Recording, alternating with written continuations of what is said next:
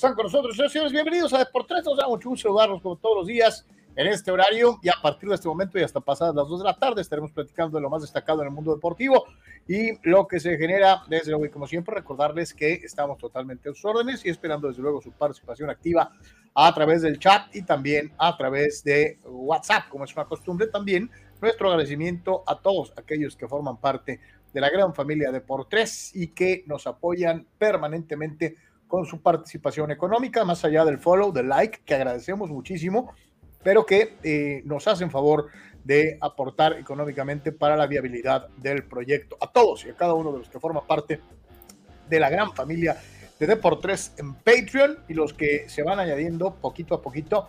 Igualmente agradecerles que eh, tengan su confianza depositada en nosotros, que encuentren en eh, lo que hacemos un ratito de solaz, un ratito de esparcimiento, de cotorreo, de diversión y desde luego de información, que es lo más importante. Para todos, para todos, muchas gracias por ser parte de Deportes, a los que nos hacen favor, reitero, de apoyarnos económicamente aquí en www.patreon.com diagonal deportes, www.patreon.com diagonal deportes, esperando desde luego que más de ustedes puedan sumarse a este esfuerzo. Son tres planes de apoyo fijo mensual, diferentes precios y desde luego también el plan de apoyo voluntario cada vez que eh, tengas oportunidad y que te acuerdes de estos servidores. Ahí va.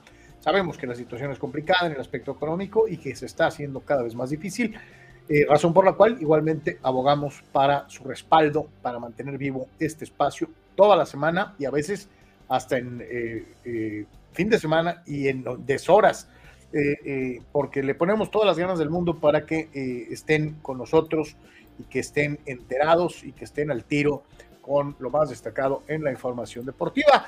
Como es una costumbre, estamos en diferentes redes sociales, estamos transmitiendo en vivo en Patreon, en el canal de Deportes en YouTube, en el canal de Deportes en Twitch, en la página de Facebook de Deportes en la página de Facebook de Carlos Yeme, comentarista deportivo, y en el perfil personal de este servidor en Facebook. Igualmente en las dos cuentas de Twitter, la personal, Carlos Yeme, y en eh, el Twitter de lo que es eh, Deportes. También estamos transmitiendo en mi página de LinkedIn, así que para todos y cada uno de los que forman parte de Deportes en el día a día, hay un montón de opciones en donde puedes eh, estar al tanto de nuestro contenido y de lo que estamos haciendo para todos y cada uno de ustedes. Así que ahí está, aquí el Patreon. Y recordarles que también en YouTube hay tres planes de suscripción fija mensual y un plan de apoyo voluntario a través del, de los super stickers y del super chat, en donde también puedes portar la cantidad que tú quieras en vivo al momento del programa. Otra forma de apoyarnos es igualmente anuncia tu producto o servicio con nosotros en eh, Deportes de manera directa. Te atendemos personalmente. 663-116-0970, 663-116-0970 y con nuestros amigos de Do Synergy, eh, capitaneados por el buen Edgar Zúñiga en el 663-116-8920, 663-116-8920 en Do Synergy, que eh, se acercarán a ti y te llevarán los paquetes y todo lo que necesites para conocer más de cómo te puedes promocionar en Deportes y en todas sus redes y en otras redes adyacentes. Le recordamos nuestro número de WhatsApp para la participación activa en el programa, 663-116-0970. Mándanos tu mensaje, ya sea por escrito o igualmente a través de la grabación del mismo en este espacio de WhatsApp, 663-116-0970, de un minuto y medio de duración para poderlo compartir durante el programa. También estamos en TikTok www.tiktok.com diagonal arroba deportes oficial. Lo más destacado de cada show se presenta en eh, este espacio. Los eh, puntos eh, álgidos de los programas, las discusiones, los temas más importantes, los encuentras en el TikTok de Deportes, arroba Deportes oficial, en TikTok. Y también en nuestro canal en Instagram, www.instagram.com, diagonal Deportes Oficial, diagonal en eh, esta otra red alterna del señor Zuckerberg, así que www.instagram.com diagonal Deportes Oficial. Y desde luego recordarte que nuestra página oficial está en el www.deportres.com. Todas las notas que ves comentadas en este espacio, más, más lo que se va acumulando en el transcurso del día, al alcance de un clic, www.deportres.com, nuestra página oficial. De la misma manera, saludamos a quienes nos hacen favor de seguirnos en el formato de audio, en podcast, tanto en Spotify como en Google Podcast, Apple Podcast y seis plataformas más todos los días con eh, el podcast, el programa del día en eh, audio, como si fuera en la radio, en estas plataformas antes mencionadas y saludamos a todos nuestros amigos que nos hacen favor de seguirnos, eh, que por aquí su Z no pueden estar en las mañanas a mediodía y que al regreso a casa o en el carro ponen el podcast y escuchan y forman parte de la gran familia de por tres. Abrazo grandote a todos los de audio. Eh, eh, créame, nuestras caras eh, no son algo así como para realmente estar arrepentido de no vernos. Entonces, este, qué bueno que nos escucha. Gracias, gracias por estar con nosotros. Carnal, saludo con el gusto de siempre. ¿Cómo estamos? ¿Qué tal, Carlos? ¿Qué tal a, todos? saludos. a ver, ahí, ahí me escuchas. Creo que sí, ¿verdad? Fuerte y claro. Ok, gracias a todos, saludos, buen día, varias eh, cosas interesantes a platicar. Eh, un gusto eh, con em, varias dinámicas por ahí interesantes. Está curioso el un día como hoy. así que quédese con nosotros. Muchísimas gracias. Por favor, participe y ofrezca sus puntos de vista. A la gente que aporta todos los días, de verdad lo agradecemos de todo corazón. Sabemos, como dice Carlos, que, está complejo el tema, pero si nos ayudamos entre todos, va a ser mucho mejor. Así que por favor, comparta eh, como le decimos, eh, lo que es el link eh, a través de sus propias redes sociales, amigos. Ayúdenos, por favor, con eso. Si no, de perdida, pase la voz, por favor. como siempre, todos los días lo mencionamos, buscando que más gente se incorpore aquí a la dinámica del programa. Así que vamos a, platicar de diferentes cuestiones. ahorita que estamos en, en esta época sin NBA, rumbo a lo que es tal vez el, el camino de NFL, este, el torneo mexicano completamente fuera de tiempo, ya, va a empezar esta semana. Este, así que además de lo de la selección y muchas cosas más, quédense con nosotros. Gracias, gracias a todos por estar con nosotros. Eh, ahí está otra vez el número de WhatsApp por si nos quieres mandar mensaje o si nos quieres mandar eh, audio. Te recordamos también que puedes poner tus mensajes en Twitter si nos estás viendo y, se te hace más fácil. Este, estamos checando los Twitters tanto los personales como el de Deportes de manera constante. También puedes participar en eh, la red del pajarito, el pajarito, este, eh, eh, para que, pues, ahora es pajarito millonario, ¿verdad? Mm, pues, pues, pues, siempre, ha sido millonario, pero con el fulano de hoy es más millonario que antes, ¿no? pues sí. Sí, sí, sí, pues sí es el pajarito millonario. Este, bueno, este, pues también el señor Zuckerberg es millonario. ¿Quién hizo YouTube? Eh, no, tengo, o sea, no, me acuerdo bien del nombre, pero eh, específicamente, bueno, es una pregunta, sí sé quién es el tipo que está a cargo ahorita, tiene un nombre un poquito raro, pero eh, sí no estoy muy porque no recuerdo, fíjate, es buena, es buena pregunta. ¿Te has puesto a pensar en, quién es? O sea, como bien lo dices, en el caso de Facebook es muy claro que es Zuckerberg, sus amigos, ¿no? Ya está documentado. Ya tiene hasta su película, ¿no? Eh, exactamente. Eh, Jack Dorsey era este hombre que estaba atrás de Twitter a cargo recientemente, pero era, él era el que estaba manejando, no era en sí el mero, mero, mero, Carlos. Ahora, eh, Elon Musk sí es el mero, mero, mero, absolutamente, de, de Twitter en todos los sentidos. Este, o sea, es el dueño, pues. Eh, este, no, no quien lo maneja, sino quien este, es el dueño, pues. Eh, así que sí, sí, este, este, detallito ahí curioso un poquito de lo de, lo de Google, ¿no? Fíjate, Carlos, aquí como siempre, la verdad, eh, con su grito de batalla clásico, pero más importante, el gran Arturo Carrillo. ¡Saludos a todos! ¡Go, pues, y vaya que sí. Mi querido Arturo, siempre con tus aportaciones, pues, gracias, mucho, poco, lo que sea te lo agradecemos, siempre estás al pie del cañón. Así que eh, muchas gracias, Arturo Carrillo, de verdad, este, de verdad, eh, suerte a tus padres, de veras, lo decimos, ojalá, eh, pero pues vamos a ver. Fíjate que antes de irnos a, la opinión del público y al rollo, ayer en la tarde tuve la chance, digo, a mí me gusta mucho el cine, digo, a Albert también, a ustedes, lo hemos platicado en reiteradas ocasiones, este, y ayer vi una película de, eh, de. Es una especie como de thriller psicológico. Te la venden como si fuera de horror, pero la verdad es que no. Y, me gustó mucho, me gustó mucho. Se las comparto. Eh, está en streaming. Eh, gratuito en diferentes partes, así que tienes chance y te gustan las películas así de horror, un thriller psicológico, acá medio pachecón, con un par de actuaciones monumentales, eh, búsquenla, se llama Nefarious, hablando del diablo, dice, eh, está de no manches, este, me tenía verdaderamente metido, así que si chance y les gusta el género, pues ahí está la recomendación del día. Ya la vi, la vi ayer y me gustó bastante. Eh, eh, eh, así que pues ahí está, ahí está. Nefarious, Speak of the Devil se llama. Este, está, está muy, muy interesante. así que si pues quieres este, pasarte un rato ahí y luego quedarte pensando como loco, este, esa es una buena recomendación. Búsquenla por ahí para los que les gusta el cine y a los que les gusta la cuestión del thriller psicológico o el horror psicológico, vale la pena. Vamos con la participación de nuestros carnales, como es una costumbre. Dice Chava Zárate, hola chicos, feliz porque los padres prácticamente están eliminados. Y qué poca. Bueno, creo que los padres siempre serán los padres, no importa lo que inviertan, al final de cuentas la ciudad está salada. Jugadores como Soto, Machado, Darvish, Snell, nada más vienen a pasear. Creo que el dueño debería de hacer limpia, dice Chava. Todavía no llegamos ni a la mitad de la temporada. Ya sé que está mega cuesta arriba, chaval. Lo platicábamos ayer. Creo que inclusive nos fuimos a puntos de situaciones de números, los standings, la diferencia eh, eh, de juegos, la situación que les platicábamos de que los padres toda la temporada han estado prácticamente abajo de 500. O sea, es un equipo que no ha sido consistente en ganar, aún a pesar del costo de la, de la, de la, de la nómina, de la plantilla.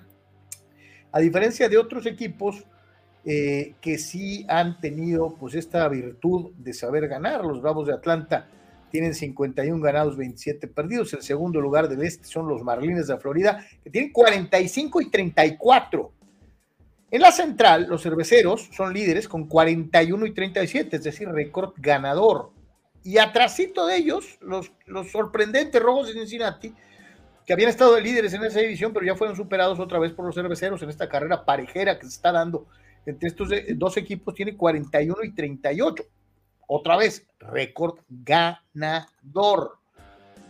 En el oeste hay tres equipos con marca ganadora. Ayer lo dijimos y hoy lo repetimos, yo para que no se nos olvide. Los diamantes, que nadie da un peso por ellos al principio de la temporada, tienen 47-32. Sí, 47 ganados.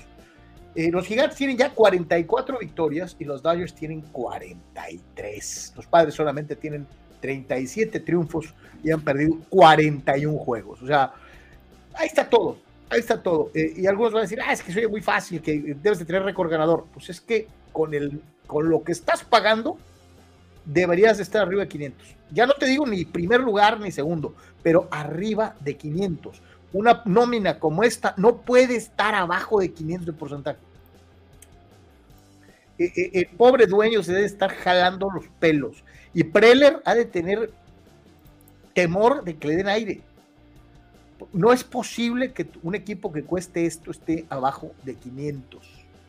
Dice Dani Pérez Vega, ¿qué tal? Cayó bien el descanso de los padres, hoy estoy más positivo y aún tengo un 1% de la fe de que pueden llegar a playoff. Pero si pierden esta serie contra los Piratas, que llevan 12 de 13 perdidos, mis esperanzas bajarán al 0% y se muere de risa. Es que a veces es lo mejor que queda, Dani, tener buena actitud. Uh, Raúl uh. Ibarra, eh, Lertora en Gallos, Gallito en Cancún y Balanta viene para la central. Interesante qué va a hacer Herrera con la contención, sobre todo porque Lertora parecía que lo había hecho regularmente aceptable.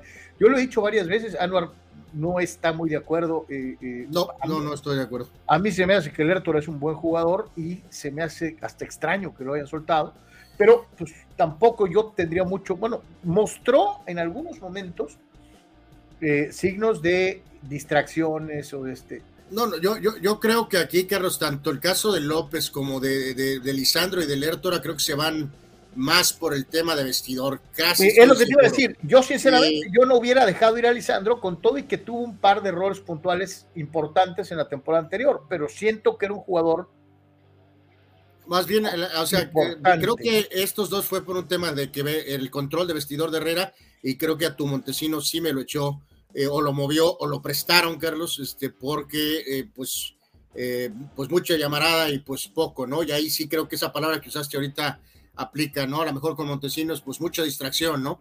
Y, y, y, poca productividad, ¿no? Y luego aparte con eso de que había cierta sinergia con el público, pues se vuelve una distracción, ¿no? Porque el público te está pidiendo un jugador al cual tú no quieres, del cual no estás convencido y pues te está creando un problema durante el torneo, ¿no? Pero bueno, volviendo al, primer, yo, estoy contigo, de mi querido Raúl. Yo sí siento que el Lertor. Pero, pero te reitero que aquí mover a Lertor y traer de regreso a Rivera tampoco hay gran diferencia, ¿eh? Eh, sinceramente. O sea, es Rivera ya había estado aquí. No, pero en pocos equipos tienen más esta incidencia, Anuar, de soltar y recuperar después, ¿no? Que se vayan a recuperar nivel en otro lado y luego me los vuelvo a traer. No, bueno, es que esta es del modelo del modelo del pasado, Carlos, esta es eh, genial, ¿no? O sea, este, porque Querétaro sigue siendo ese elefante inamovible, ¿no? Que no pueden mover, este, porque nadie está interesado, nadie quiere. Pero entonces, mientras está descargando eso, eh, por ejemplo, ahorita se da en esta situación de que creo que la directiva o alguien de la directiva, Carlos, incluyendo al propio dueño, por ejemplo, sí a lo mejor simpatiza, sobre todo con el nivel futbolístico de Lisandro y de a Carlos. Entonces, como ahorita tienen esa salida, como antes era de te mando al Necaxa o te mando al San Luis, este, o como ha pasado ligeramente, eh, ha pasado entre Pachuca y Atlas Santos. Eh, hasta cierto punto entre Atlas y Santos, pero entonces dicen, si ahorita Herrera no funciona y se desespera o se enoja o se tiene que ir, pues me, lo me los traigo de regreso en seis meses porque como que nosotros sí creemos que son jugadores que pueden aportar, pero queda claro que no se llevan con este entrenador en específico, ¿no? Y, creo que la directiva de Cholos, Carlos, sí está bajando la luna y las estrellas, pensando en que a lo mejor Montesinos, sin ninguna presión de nada, en Gallos, Carlos, a lo mejor juega medio bien, y si se puede, pues lo puedes traer de regreso, o si no, hasta tratar de venderlo, Carlos.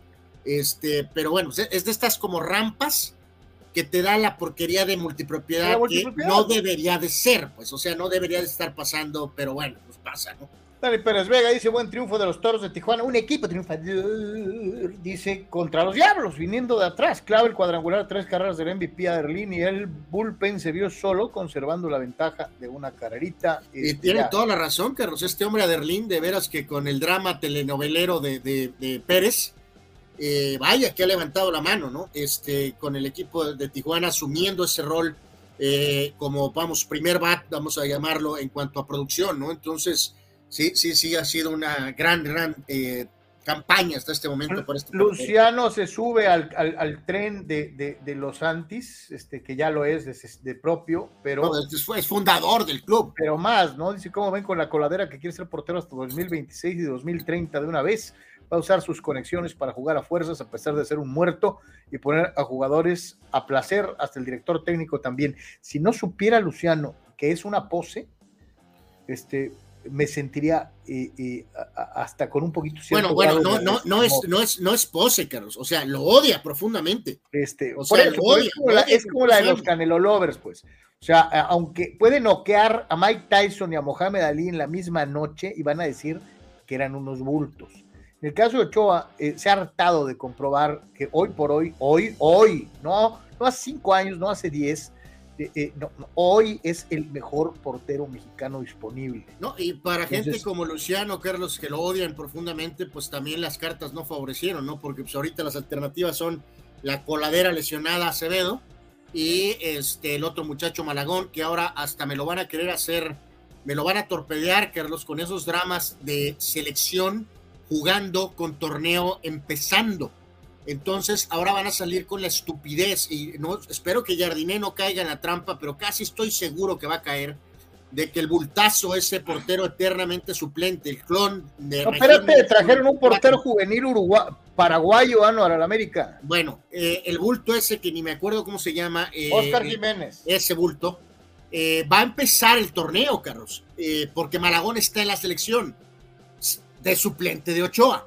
Entonces, eh, si empieza bien el bultazo ese, a lo mejor Jardinés sale con que Malagón, este, eh, Malagón, pues no estabas aquí. Oye, eh, entrenador. No, bueno, mijo, espérate, no te vayas. no, hasta, no, te vayas hasta, no te vayas hasta la capital, Anuar. Toño Rodríguez va a llegar de la selección mexicana sí, sí, sí, de suplente de Corona. Así es. El portero de la selección mexicana va a llegar a ser suplente no, no, esa, de Corona. Es, esa es genial, Carlos, ¿no? O sea, resulta que eh, se termina la relación con Orozco, también casi, casi directo por el tema de, de Herrera, ¿no? Específicamente. Eh, y eh, Rodríguez es recompensado con estar ahorita de sexto portero de la selección, ¿no? Como entrena, es como casi, casi entrenador de porteros. Toño Rodríguez. Recoge balones, Entonces, como no puede, es, recoge balones, es correcto como no puede estar al inicio del torneo mexicano, que ya va a empezar con la selección jugando apenas su segundo partido del miserable torneo en el que está, pero ah, tiene que empezar el, torneo, o sea, completamente fuera de calendario. Este, porque, porque tenemos que tener torneo. Ah, o sea, y en este sentido, bien lo dices, el, el, el veterano es recompensado por un buen torneo con estar en la selección su recompensa es que Cholos dice, no tengo portero, Carlos. Entonces, Corona es famoso, se abrió la oportunidad, se acomodó, voy por Corona. Rodríguez, tu recompensa, tu buen torneo y selección nacional, regresar, banca.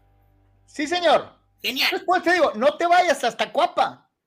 Aquí en Tijuana tenemos el mismo caso. Y puede ser todavía más, más difícil para Toño que lo que vaya a ser para, para Malagón, porque eh, eh, a final de cuentas Oscar ha tenido sabemos, varias oportunidades sabemos que, sabemos que, que, el bulto Jiménez se va a equivocar y eventualmente Malagón volverá, no es inevitable. Pero, aquí, aquí, no va a haber, o sea, Corona va a ser el titular a menos que se lo expulsen o se agarre a golpes o, o algo así. Él va a jugar y Rodríguez va a estar refundido en la banca, ¿no? Entonces, pues así está, así está el enjuague eh, en esta situación. Saludos, mi querido Leo León. Gracias, hermano, como siempre, por estarnos viendo allá en el hipódromo de Aguacaliente y a toda la gente de ahí de eh, el hipódromo. Muchísimas gracias. Dice Rul Seyer. Saludos, hay que decirlo como es. Estos padres de República Dominicana no son nuestros padres de San Diego. Por cierto, estamos más cerca de igualar a los Rockies que de alcanzar a los Giants y a los Pitufos, dice Rul. Gerardo Atista López, eh, sé que ya se habló del tema, pero eh, no puede ser esto, es rápido, esto no es mi culpa, ni del Jimmy, ni de los directivos dueños. No, no, no, no, esto es culpa de ellos. A final de cuentas, México tiene la afición más mediocre y villamelona del mundo. Me avergüenzo de ser parte de ella. 4-0 a Panamá, neta, Jimmy en cuatro días hizo jugar bien a estos muertos. ¿Qué, no fue contra Honduras el juego? Este, sí, fue contra Honduras. Dice, por Dios, y más allá de Coca o quien sea, trabajar con hombres de poca palabra y compromiso y poca profesionalidad, en donde por no querer a un director técnico eres capaz de, de, de, perder adrede, etcétera, etcétera. Y remata, este 4 a 0 es igual que el 7 a 1 Nueva Zelanda, todo está mal, pero se maquilló, esto es lo mismo, todo está peor y esto lamentablemente también lo va a tapar. Ricardo, bienvenido a México, cabrón. El tema central de la gente, Carlos, pues digo, te moviste de Las Vegas, la gente queda claro que está ahí, este, y lo, el curioso es que vas a volver a ese mercado, ¿no? Pero por lo pronto, ahorita que se movieron a Houston, o sea, era, era imposible pedirle a la gente que siguiera eh, ausente, Carlos, ¿no? Porque ya lo hemos explicado mil veces, o comentado, platicado, los paisanos que son eh, denominados como incondicionales, pues ellos se regresan a su, a su, a su país, Carlos, ¿no? Es como una especie de, ¿cómo se llama? Como realidad virtual, es como una especie de holograma, ¿no? O sea, al estar por un rato ahí en la explanada del estadio y adentro del estadio se transportan a Oaxaca y a Jalisco y a Guanajuato y, o sea, eh, o sea, es imposible pensar que pueden eh, hacerla de juez, Carlos, ¿no? Si me entiendes, amigos, de que ahí yo los voy a castigar, ¿no? Realmente estás pensando en ti, que estás allá, que estás lejos de tu país, eh, que estás trabajando para pagar el precio carísimo, aunque digan ellos que, que, no es tanto, que porque estoy pagando en dólares. Yo siempre he pensado eso, Carlos, o sea, eh, y, porque con, gente, tú, tú, no dime si no, es imposible que, a lo mejor se te va disminuyendo, ¿no? Pero por muy mexicano y que tengas muchos años allá, este, a, poco de sí, sí borras de tu cerebro completamente la conversión, Carlos, ¿no? es como que siento que es algo inevitable, que siempre va a estar, ¿no? Eh, pago por acá un boleto de 200 dólares, pero resulta que 200 dólares por el parking o 100 dólares por el parking, eh, como estoy ganando en dólares y ahora ya estoy acá y soy mexicano, pero no soy mexicano, pero entonces no me pesan los 100 dólares, pero si pienso en 100 dólares, ¿cuánto es allá? Pues yo conozco amigos nativos de Tijuana, ya más o menos de mi edad, que dicen que ellos no se acuerdan de que ellos, todo, ellos no se acuerdan de cuando, eh, o sea, de traer pesos cuando estaban niños o jovencitos.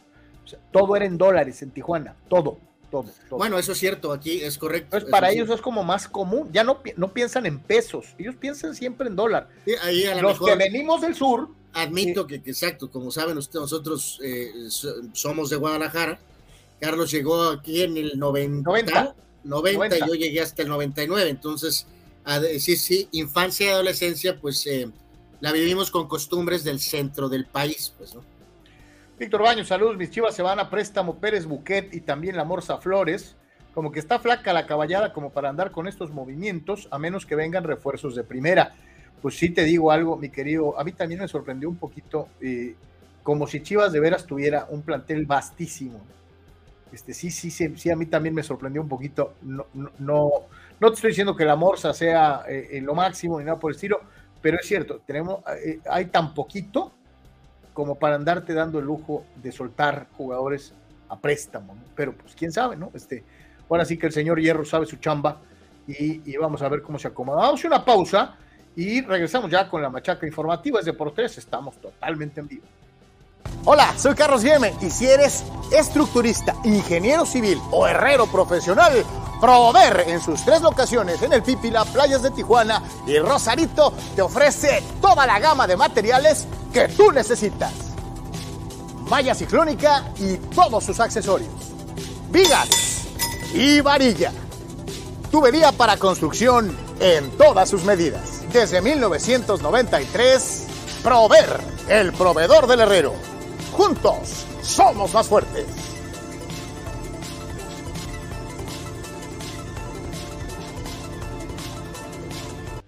Notizona MX. Conoce la información de primera mano. Periodistas con años de trayectoria y credibilidad. Alta calidad de producción. Entrevistas exclusivas. Transmisiones en vivo con gráficos integrados. Multiplataforma digital. Notizona MX. La conversación es contigo. Sale por tres el día de hoy platicando de eh, el eh, siempre mencionado amigo eh, eh, de Fidel Ortiz, a quien le enviamos un saludo. No está el día de hoy empezando el programa, pero bueno, pues este, tenga para que se entretenga. Eh, híjole, dice por ahí, piensa mal y acertarás. Alejandro Iraragorri, quien es el responsable, la cara responsable del grupo Orlegui, ha sido objeto de un de una investigación por parte de la Fiscalía General de la República por supuestamente evasión de impuestos. dentro de esta situación y de acuerdo a lo que se maneja, el presidente y, director de Grupo Orlegui, empresa propietaria de Santos y Atlas, tiene una supuesta defraudación fiscal de 17 millones 69 mil 865 pesos, según eh, afirma el diario Reforma. Las autoridades hacendarias confirmaron que la Procuraduría Federal de la Federación presentó la denuncia contra el empresario debido a que omitió el pago del impuesto sobre la renta, el famoso ISR, correspondiente, escuche por favor, a los salarios de los jugadores de Santos en el periodo de enero a julio del año 2017. La investigación eh, inició desde el pasado 5 de, diciembre a cargo del Servicio de Administración Tributaria, el SAT. Eh, yo no sé, esta es la información pura. Eh, así es la nota. A partir de ahorita empezamos el comentario. Y yo diría, me extraña sobremanera sabiendo que la información, de acuerdo a lo que proporciona la nota, eh, eh, estaba en poder de las autoridades hacendarias mexicanas desde diciembre, en, grado de seguimiento, que esto no hubiera trascendido en ningún lado, ¿no? Eh, y cuando se da la circunstancia de la, pelea, la pugna por el poder en la federación, que les dan carpetazo y les cierran su capítulo con el caso de Diego Coca y la supuesta imposición de Iraragorri, de Orlegui y Azteca de un director técnico para la selección mexicana de fútbol, eh, empiece también un proceso de investigación por evasión fiscal.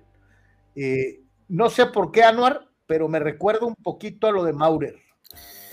Eh, pues vamos a ver un poquito al tiempo, a ver qué, a ver, a ver qué pasa con esta cuestión. Carlos, el, pulso de la gente nos da un pequeño termómetro aquí en uno de los eh, lugares donde reaccionan a la nota y, este, uno de los comentarios dice del público, adiós Iraragorri, te irá mejor manejando al equipo de Dani Alves. Eh, ja, ja, ja, supuesta, sí, con el puro bicampeonato del Atlas. Eh, o sea, por el tema de presunta defraudación. Eh, ahí les encargo que investiguen el bicampeonato del Atlas. Justicia divina, se vienen otros 50 años del Ratlas sin campeonato. Se están destapando las cloacas. O sea que bueno, le tunden, Carlos. nadie cree que esto sea de origen algo propio de las autoridades mexicanas, sino algo tal vez dirigido, algo que eh, te haga pensar en que hubo un pitazo o una denuncia. como que le están dando una, una especie de, mensajito, o de, si me entiendes, o de, en fin.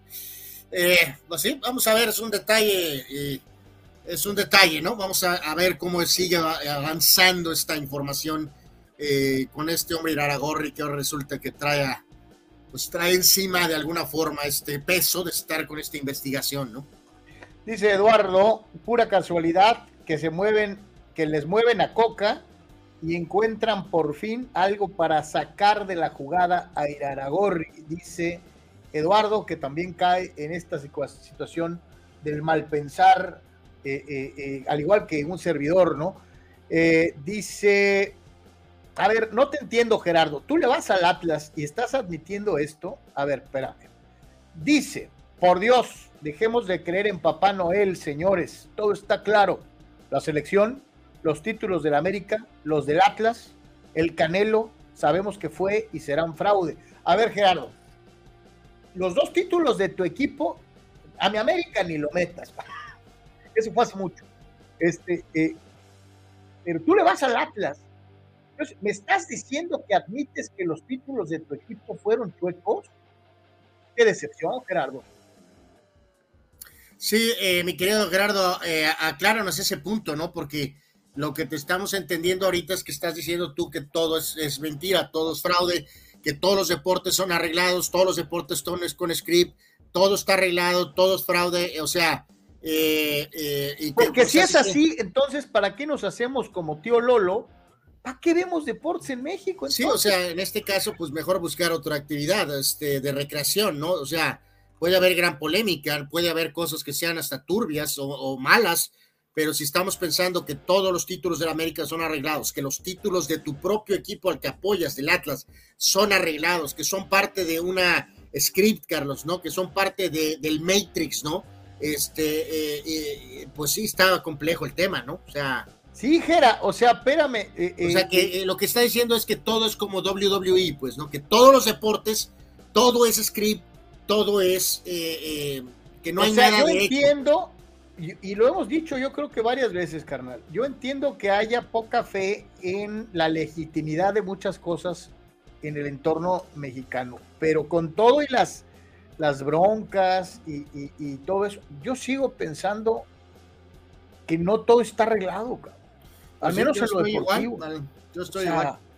Me daría mucha pena eh, tener que llegar a la conclusión que tú mencionas, y, te reitero, te lo vuelvo a decir, este, pues le vas al Atlas, ¿cómo, cómo medio admites que estuvo arreglado? No manches. A ver, aquí contesta. Este, dice Muralla Anuar, lo que digo es que el fútbol mexicano sí por eso dije, nosotros la afición somos los culpables. Por eso. No, no, por eso, Gerardo, pero específicamente más, la pregunta es directa. ¿Tú crees que los títulos que el Atlas ganó son parte de un plan? Que todo es fraude, pues. Que los títulos ahora fueron otorgados por negociación. Y espero que te retractes, Gerardo, porque pues no, no, no, no, no es por ahí. Sí, o sea, este, finalmente la gente de Atlas ahora llegó a un acuerdo con, pues, no sé con quién, y entonces negociaron y finalmente les tocó la suerte en la negociación de ser designados como campeones. Ah, no, no es por ahí. Carnalito, a ver, siempre han tenido muchos de los mejores uniformes del fútbol mexicano. Vamos a verlos, la nueva piel de los Riumas de la Universidad Nacional Autónoma de México. El, rival del Cholo, ¿no? Al inicio de este torneo, este fin de semana. No, pues Pumas siempre, lo hemos dicho, ¿no, Carlos? Prácticamente ahora también cada seis meses, eh, que por el uniforme, pues no hay problema, ¿no? O sea, pues está, digo, ya sabemos que los patrocinios son un pequeño problema, pero pues son parte de, ¿no? Entonces, como si ni existieran. Eh, pues también, están muy bonitos, ¿no? A lo mejor alguien se pone muy este, bravo con el diseño del Puma blanco, Carlos, que a lo mejor parece medio región 4 pero la camiseta clásica aureazul pues es hermosa, ¿no? Así que eh, pues... Y ahí vemos el, detalle, ¿no? En, el recuadro superior del lado izquierdo, Goya, Universidad y el eh, logotipo primario, el primer logotipo de todos con la gran U y el balón de fútbol en el medio. Está, está muy bonito, a mí me gustó. Concuerdo contigo, nunca me han gustado mucho los segundos o terceros uniformes, siendo sincero, pero este, el original, o sea, el, azul con el pumota, ese me gusta mucho, está muy, muy bonito. Sí, sí, sí, por, por, Pumas no hay bronca con el tema del, del uniforme, sinceramente. Dice Mario Cuevas, bonito uniforme el del Cancún. Eh, pues la verdad me trascendió tan trascendente que ni lo puse, Carlos, pero a ver, ahorita por ahí les pongo la foto del mentado Cancún. Pusieron de modelo al, al, al último refuerzo del Cancún, Carlos, que es eh, en este caso eh, el, Gallito Vázquez, Carlos, el ex de León y ex Cholo. Ahorita en un segundo les voy a poner el uniforme eh, del Cancún, que ahora resulta que es este muy bonito. Ya llegó Fidel, ¿no? Y dice, ya nada más falta que Fernando San Román demande por lavado de dinero el Aragorri, ya que según San Román tiene pruebas suficientes para que lo metan al bote. bueno, ok. Eh, dice Juan Antonio, ¿es, Puma, de la Nieve o es de Siegfried and Roy con los tigres blancos? Este, los Pumas blancos, ¿no? Eh, este... Eh, pues sí. E, este es el mentado uniforme, Carlos, que hacían mención ahorita. de, del, a ver, dime Cancún? no, sé por qué no. Ahí está, ahí está. ese es el mentado uniforme. No está feo. Cancún, es correcto. Está, bonito, está bonito, sí. Este, el, el, eh, escudo como, que está muy grandote. Eh, bueno. No está tan federal, Anual. ¿No? Eh, Eduardo Ortiz. Pues saludos, Anuar y Carlos. Saludos, mi querido Eddie. Gracias por estar con nosotros. Saludos, carnal. Este, Saludos. Buen bataquero, buen bataquero. Este, a todos los amigos de Versus Me también. Dice Abraham es el uniforme de Pumas es el más bonito de la Liga MX y top 5 de América, o sea, uno de los que más le gustan, dice Abraham, de todo el continente. Eh, Gerardo Atlista López, para cambiar el fútbol de México, primero tenemos que abrir los ojos como afición. Me duele y me duele machín, pero ¿qué hago? No puedo negar y hacerme de la vista gorda. Pues qué pena, mi querido Gera, porque yo sí le tengo fe a los títulos de mi América. Este, haya sido como haya sido, como diría Calderas, este, eh, eh, yo sí tengo fe en que los títulos se ganan en la cancha, pase lo que pase, ¿no? Este... Eh, pues sí, bueno, pues cada quien, mi querido Gerardo, este, pero pues sí, sí, ahí sí que no, no estamos de acuerdo, ¿no? Nos dice eh, por acá, Carlos se quedó un poquito pendiente de Abraham. En, en el este de en, el este de la americana los cinco equipos tienen récord ganador, pues sí. Ayer, lo, eh, ayer lo vimos, Anuar, ayer lo presentamos. Arturo decía que el señor, eh, hablando con el señor Zárate, dice, entiendo cómo eh, que sí somos salados, pero no creo que por una limpia sea necesario. Este es el camino, dice, como los mandalorianos, dice este güey. Bueno, eh, gracias Arturo. Daniel Arce dice, lo único bueno de ayer es que no perdieron los padres. recordando a nuestro carnal, a Luis Alonso, ¿no? Carazo, que decía, Los padres no ganaron, no perdieron, porque no jugaron. Bueno, dice Raúl, el error fue dejar ir al Faro, dice, con el tema de los padres. Fue un jugador clutch la temporada pasada. Pues sí, mi querido Raúl, pero también hubo otros detalles que quedó claro que, iban a ir en otra, eh, eh, en otra dirección, ¿no? Dice Mesa, Abraham Mesa revienta a los padres como proyecto fallido. Eh, y dice, los billetes muchas veces no son el camino. pues vean a Yankees que tiene todos estos años. Bueno, por eso, Abraham, pero eh, cada equipo tiene su propio contexto. No, pero añádele, o sea, es, esta situación de que no siempre el billete te garantiza un título y añádele aparte la tradición ganadora o perdedora de una organización. Sí, eh, Luciano me dice que lo del tema de la barba, este, pues la barba es pues por ahorita, mi querido Raúl.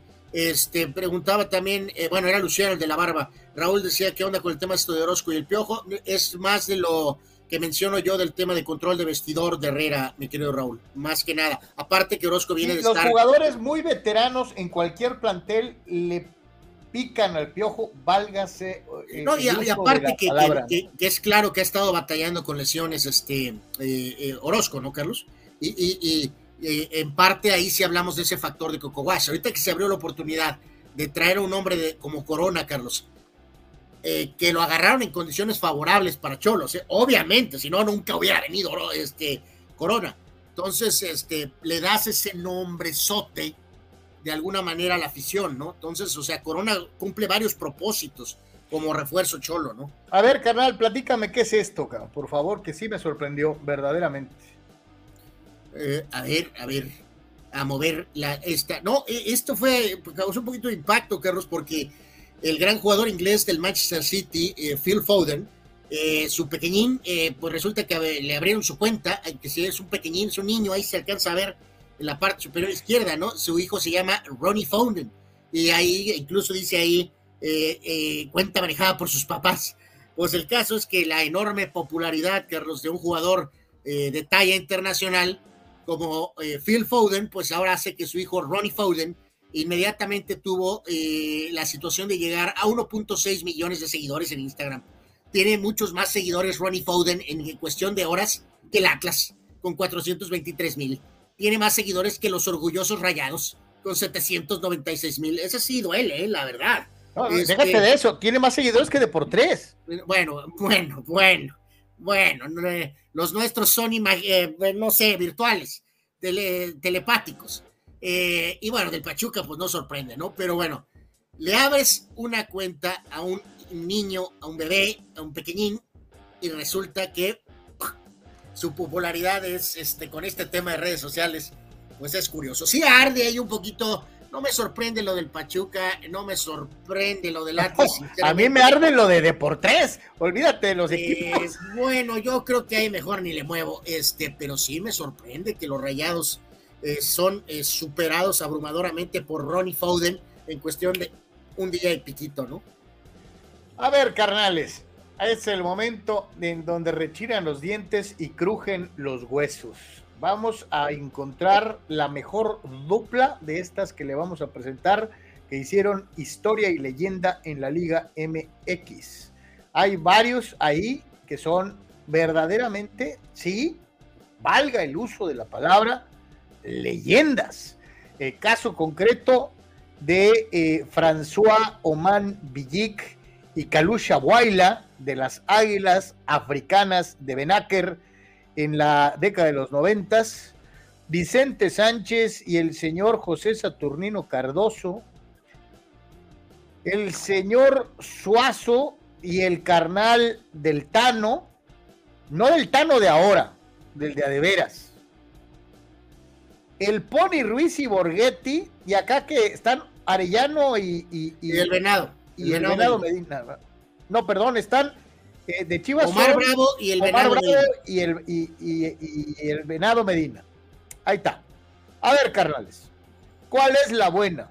¿Cuál es la mejor? Yo les voy a decir una cosa. La de Toluca, extraordinaria en liga, pero nunca tuvo impacto a nivel internacional. La de América, espectacular, pero ni siquiera fue campeona. E, ese es un punto importante, Carlos. Por eso el ranking correcto es el siguiente. Uno, Denigris y Suazo. Dos, Vicente Sánchez y Cardoso. Tres, Borghetti y el Pony Ruiz. Cuatro, Omar Bravo y Medina. Y para mí en quinto lugar, Calusha y Oman Ville. Conste, aquí no estamos hablando de calidad individual, ni de técnica, ni de manejo. Estamos hablando de lo que, lo que le aportaron como dupla a sus equipos. Y es indiscutible, mis queridos regiomontanos, siéntanse satisfechos porque de todas estas históricas, la que más ganó aquí y fuera de México fue la suya, fue la de Denigris y el gran Chupete Suazo eh, con Monterrey, el Monterrey del Buce. ¿Cómo te extraño, Buce? No, porque tengo al Tano falso. Eh, bueno. Hijo de la chica. Bueno, este, ni para dónde hacerse. A ver, carnales, ustedes opinen. Díganos qué piensan. Dice Jerry, para mí la de Hermosillo y Julio Zamora. Bueno, bueno, no está en este gráfico, pero me quiero Jerry, pero por supuesto sabemos eh, que fue muy buena. Aunque hay que recordar, Jerry, eh, aquí aplica un poquito ese tema también. Técnicamente Julio Zamora con Hermosillo no pudieron dar el paso. Ya cuando Cruz Azul eventualmente fue campeón, ya no había Julio Zamora, Carlos, en Cruz Azul. Entonces, o sea, creo que estamos tomando en contexto todo, ¿no? O sea, no es nada más, por ejemplo, un torneo, porque como dices tú, el torneo y pico, eh, o dos torneos, pero más bien uno, que es donde están al máximo de los africanos, pues es espectacular. Yo creo que como dices tú es correcto, estamos eh, tomando en cuenta duración de resultados, producción de, obviamente individual, pero también tomando en cuenta producción de lo que hicieron los equipos, ¿no? Dice Carlos Tapia, para mí Pony Jared, la número uno. Así lo ve eh, nuestro amigo, dice Gerardo Atlista López. Por cierto, el Pony eh, estuvo jugando en Mexicali en el torneo de los barrios. Dice, fue un placer verlo a los 50 años de edad y todavía eh, pues jugando fútbol, ¿no? dice Tomás Villalobos que se va un poquito más atrás y es validísima. Reynoso y Borja, ¿no? Pues sí, mijo, y aquí hay que dejar algo bien claro, ¿no? Eh, Borja fue tricampeón de goleo con el América, o sea, y gracias a los pases de maestro. Eh, sí, sí, este, este estos solamente son los que estaban en este gráfico de la gente, me parece que es de fútbol total, ¿no? En redes, síganlos por ahí si, si, si les llama la atención. Eh, pero hay varias más, evidentemente, y estas son algunas de ellas. El caso Reynoso y Borja histórica, también la de Hermosillo y Zamora es histórica, y obviamente pues, habrá algunas más, ¿no? Por ahí. Y dice Carlos Tapia, Cardoso parece ahí con Vicente, pero tuvo otras buenas parejas como Fabián Stay, como Abundis o Carlos María Morales, ¿no? Sí, absolutamente excelente punto, mi querido Carlos, es, es correcto. Eh, el, punto central era Pepe, pero al principio con Stay y con Abundis. Esta, también es muy buena, ¿no? No, pero yo creo que aquí Carlos eh, sí está más como que enfocado a, ataque, ¿no? Y yo creo que queda muy claro que Aguinaga era medio, ¿no? En todo caso, la dupla de Ivo Basay era Ricardo Pérez, o sea, esa era la dupla de atacantes, o sea, que Ahora, yo les voy a decir, y no es porque sean de la América, ¿eh? pero creo que técnicamente los mejores de esta foto sí son los dos africanos. Eh, no, no, pues eh, bueno, indiscutiblemente por, trayectoria internacional, Carlos, eh, pues obviamente la, pareja más poderosa es, es, la de Caluche, la de Oman Villic pero en este caso pues estamos tomando el contexto del fútbol mexicano, pero si en un contexto vamos a llamar internacional, pues no, bueno, Patini, eh, bueno, no sé si creo que está tundiendo a Cristian Patiño, pero pues mi querido Gerardo, sorry, fraude o no fraude, Cristian Patiño nos llevó un título, ¿eh? Sí, a eh, Cristian le debemos un título, carnal. Eh, tiene, tiene los mismos títulos que el Temo, ¿eh? Cristian Patiño. Sí, y, y oye, y esa serie final fue no, no, toda la liguilla, bueno, el torneo bastante bien, pero en la liguilla se cargó al equipo de una manera brutal. Increíble. Este digo, por si no los vio, este, ahí les va, aquí están los, los balones de oro, y no estamos hablando de los de Europa, los de adeveras, ¿no? son los acá, los MX, ¿no? Pues sí, se acuerdan, platicamos poquito de esto ayer con Marco, Carlos, y, más que nada, pues causó ahí, eh, pues bastante polémica. Nahuel fue el portero, por ahí subió al otro arquero para que le dieran también premio. Chávez con esa categoría de, o esa designación de medio defensivo. Eh, Emilio Lara, pues él no debió de ser novato del año. Eh, Kevin Álvarez, que ahora estará en América, se llevó como mejor lateral. Diego Valdés como mejor ofensivo. Almada como entrenador. Ah, caray. Eh, Guzmán como defensa. Henry como delantero y también como mejor jugador, que fue con el temporadón que tuvieron Bucetich y el propio Tano y se lo dieron al Almada, ¿no? Eh, pues sí, sí, aquí está, ya saben que no, también tengo mis dudas, honestamente, Carlos, de dónde están contando y qué están contando, así que pues está medio mafufo. Eh, y gol del año a Pierre Guignac, ¿no? Así que pues era nada más un pequeño repaso más, pues a estos premios que no son tan atrasados y tan polémicos como los Citlali, pero también siguen siendo pues un pequeño desastre, ¿no? Muy, muy, descafeinados, muy, muy, digo, con Toby que tienen su transmisión en la tele y les hacen toda la faramaya como si fueran unos ojos. Alfombra roja y toda la O sea, la neta, híjole, who cares, ¿no? ¿O qué? Nos dice por aquí Carlos Gildardo, eh, dice el tema de los calendarios, que es absurdo, ¿no? Dice qué tontería lo de arrancar la Liga MX en plena Copa de Oro y después parar la liga eh, un mes para jugar la League's Cup en Estados Unidos. No hay calendario de liga de expansión, no saben ni a qué hacer con esa pobre liga, ¿sí? Sí, mi querido Gildardo, pues es, es un desastre, ¿no? Y, eh, si, era, si era pasión, que se les borre, empezando a mí y a muchos otros, ¿no? Muchos decían que hoy hoy se iba a amarrar la transferencia de Julián Quiñones del Atlas a cualquiera de los dos eh, eh, equipos capitalinos. El primer candidato era América, el otro era Cruz Azul. Eh, ya salió por ahí en diferentes medios que Nanay se queda en el Atlas. salió nuestro compañero Pedro Antonio Flores haciendo faramayas allá, este, diciendo que se queda en los rojinegros y ta, Este, pues eh, yo creo que muchos americanistas juraban que iban a ver a Henry y a Quiñones juntos. Sí, pero no por, no, por 13 millones de dólares, Carlos. O sea, eh, parece que este, estamos eh, contratando a Mbappé.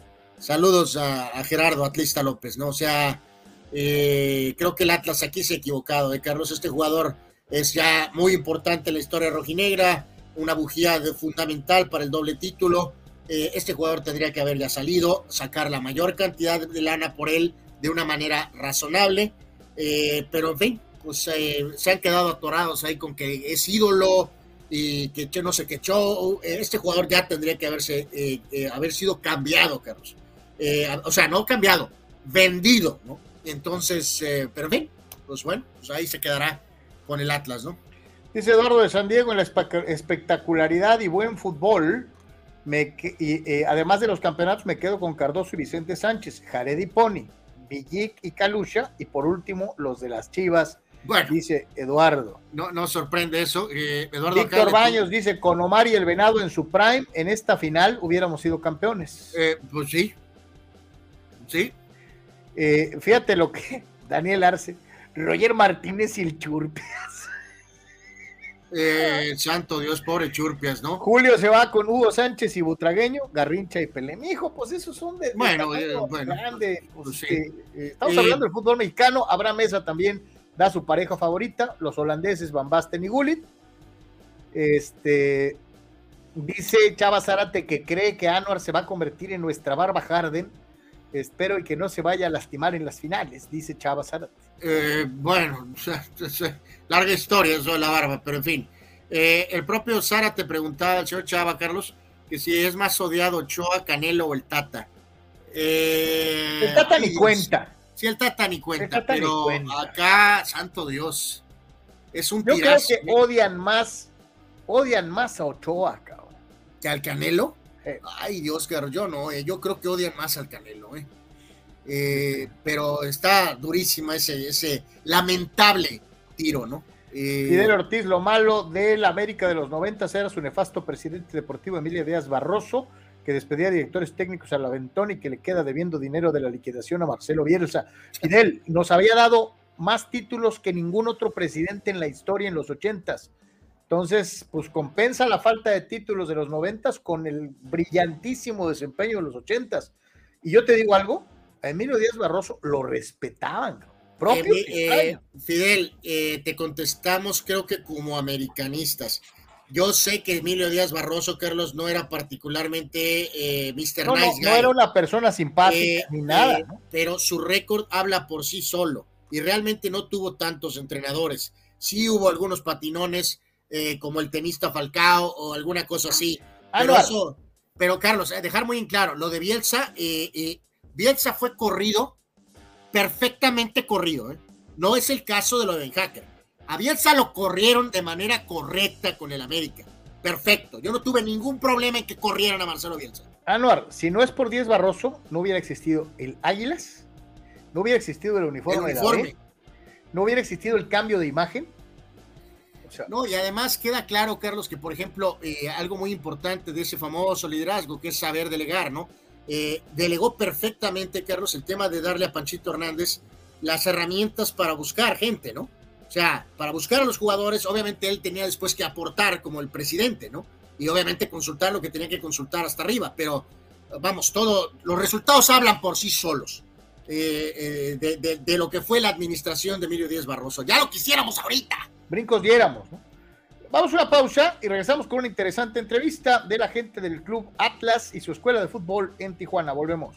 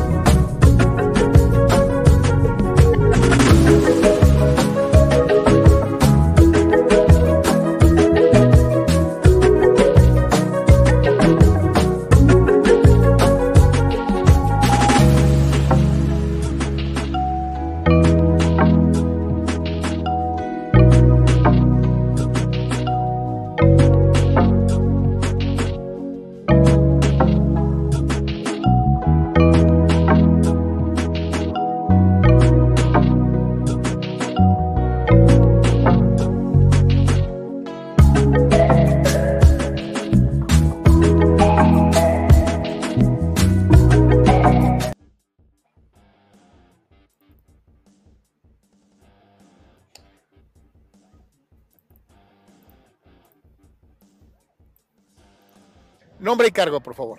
Mi nombre es José Villarruel, soy encargado del área deportiva del club. Me, me han dado el cargo de director deportivo y me estoy haciendo cargo de todo lo que es ese sector, ¿no? Amigos, una de las eh, escuelas más tradicionales dentro de lo que es el fútbol mexicano es sin duda el de el Atlas de Guadalajara. Eh, durante años reconocido como la academia, eh, el equipo atlista ha tenido a lo largo de su historia, desde su base principal que es Guadalajara, Jalisco, una gran cantidad de jugadores de diferentes partes de la República que han llegado a jugar primera división e inclusive selección nacional. El más eh, preclaro y notable de ellos, desde luego, Rafa Márquez, eh, defensa central, que llegó al Barcelona, que fue campeón de Champions y que jugó varias Copas del Mundo haciendo historia.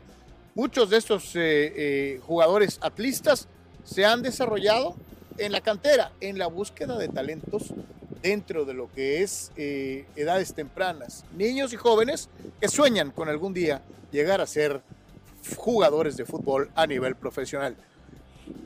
Creo que nada, gracias por, por estar con nosotros y te preguntaría, eh, viniendo de Argentina, prácticamente casi desempacado del país campeón del mundo, eh, ¿qué te has encontrado en, en México? Eh, ¿Qué has visto en los eh, niños y jóvenes mexicanos?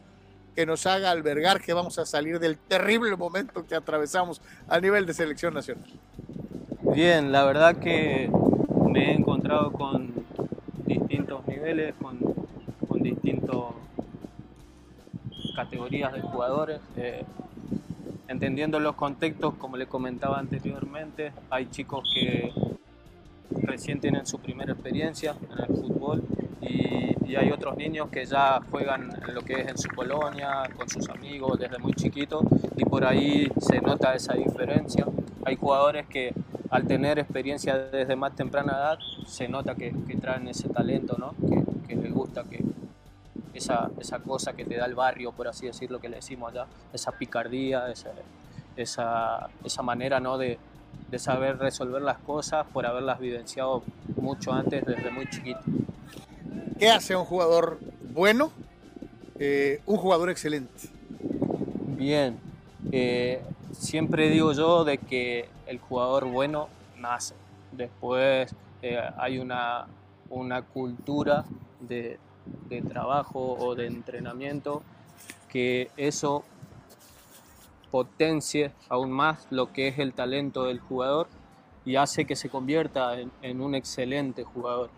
Eh, para eso, obviamente, se necesita disciplina, trabajo, mucho entrenamiento, eh, estar aplicado a eso, respetar todo lo que es el, entrenamiento invisible, por, ahí lo que decimos allá, que es el trabajo cuando uno está en la casa o cuando no está en el club, de, de cuidarse con, con, las horas de descanso. Eh, bueno, hoy se comenta mucho con la, alimentación y demás. Eh, eso hace que uno se potencie aún más y saque ventaja sobre el resto. Y, y después, bueno, depende de, de, uno, de la mentalidad, de qué tan enfocado esté para, para tener oportunidades de llegar. ¿no? Argentina se ha caracterizado a lo largo de la historia por ser un enorme semillero, vaya, desde los años 30 del siglo pasado, llegando a la primera final de una Copa del Mundo con grandes jugadores eh, eh, que llegaron a ganar eh, títulos mundiales, inclusive jugando con otras selecciones. Luis Monti, por si muchos no lo recuerdan, fue subcampeón del mundo en Argentina, con Argentina en 1930 jugando contra Uruguay y después, tres, cuatro años después, fue campeón del mundo jugando por Italia. Ya desde entonces los argentinos caminaban la legua y andaban para arriba y para abajo, pero han tenido a Ratina, Perfumo, a Di Stefano, desde luego ya más para acá, Tarantini, Kempes, eh, Ardiles, ya más reciente, los Valdanos, los Maradonas y ahora los Messis. Sí. ¿Por qué tantos jugadores? ¿Por qué? ¿Qué, qué, le, ¿Qué hace que Argentina tenga esta inacabable cantera de jugadores? Bien, por ahí la respuesta exacta no te la sabría decir, pero sí te puedo comentar desde lo que a mí me tocó vivir y desde lo que fui testigo que la, en Argentina el fútbol es muy pasional, demasiado pasional. Eh, está muy arraigado en lo que es la cultura de uno, en la sangre, por así decirlo, ¿no? Donde los chiquititos, eh, incluso los padres, cuando un niño nace, el primer regalo que recibe es un balón, una pelota.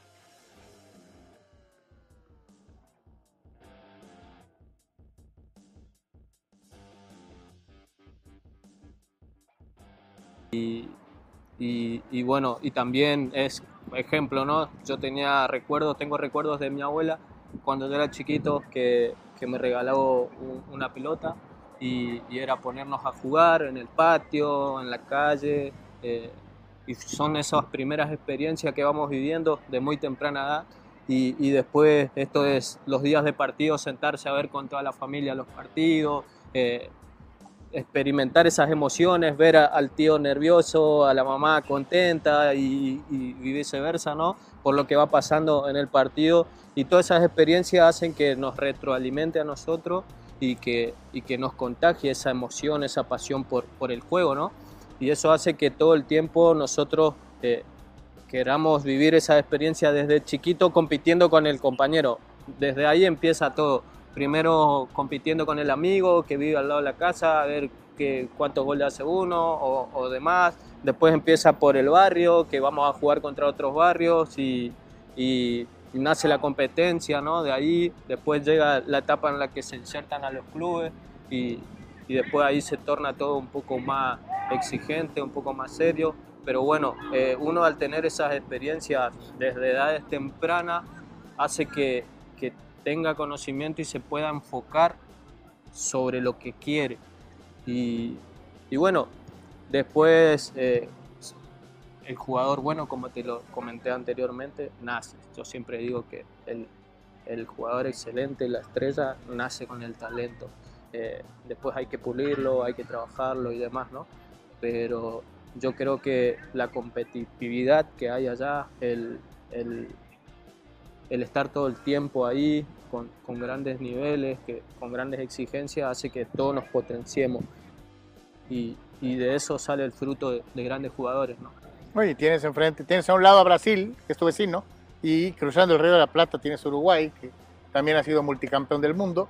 Eh, eh, la competencia directa es brutal, ¿no? Y con una gran rivalidad regional. Yo te preguntaría, ya, ya para terminar, eh, y ahorita enfocarnos un poquito más con los chavos, yo te diría, Messi o Maradona. Y ya, lo, ya lo puse en problemas. Una cuestión complicada. A ver, me gusta mucho Messi y, y bueno, el tema de, Maradona está muy arraigado en lo que es la cultura argentina desde que somos chicos. Desde que tenemos conocimiento de Maradona y nos cuentan las anécdotas nuestros abuelos, nuestros tíos, y, verlos emocionarse a ellos es algo impactante para nosotros.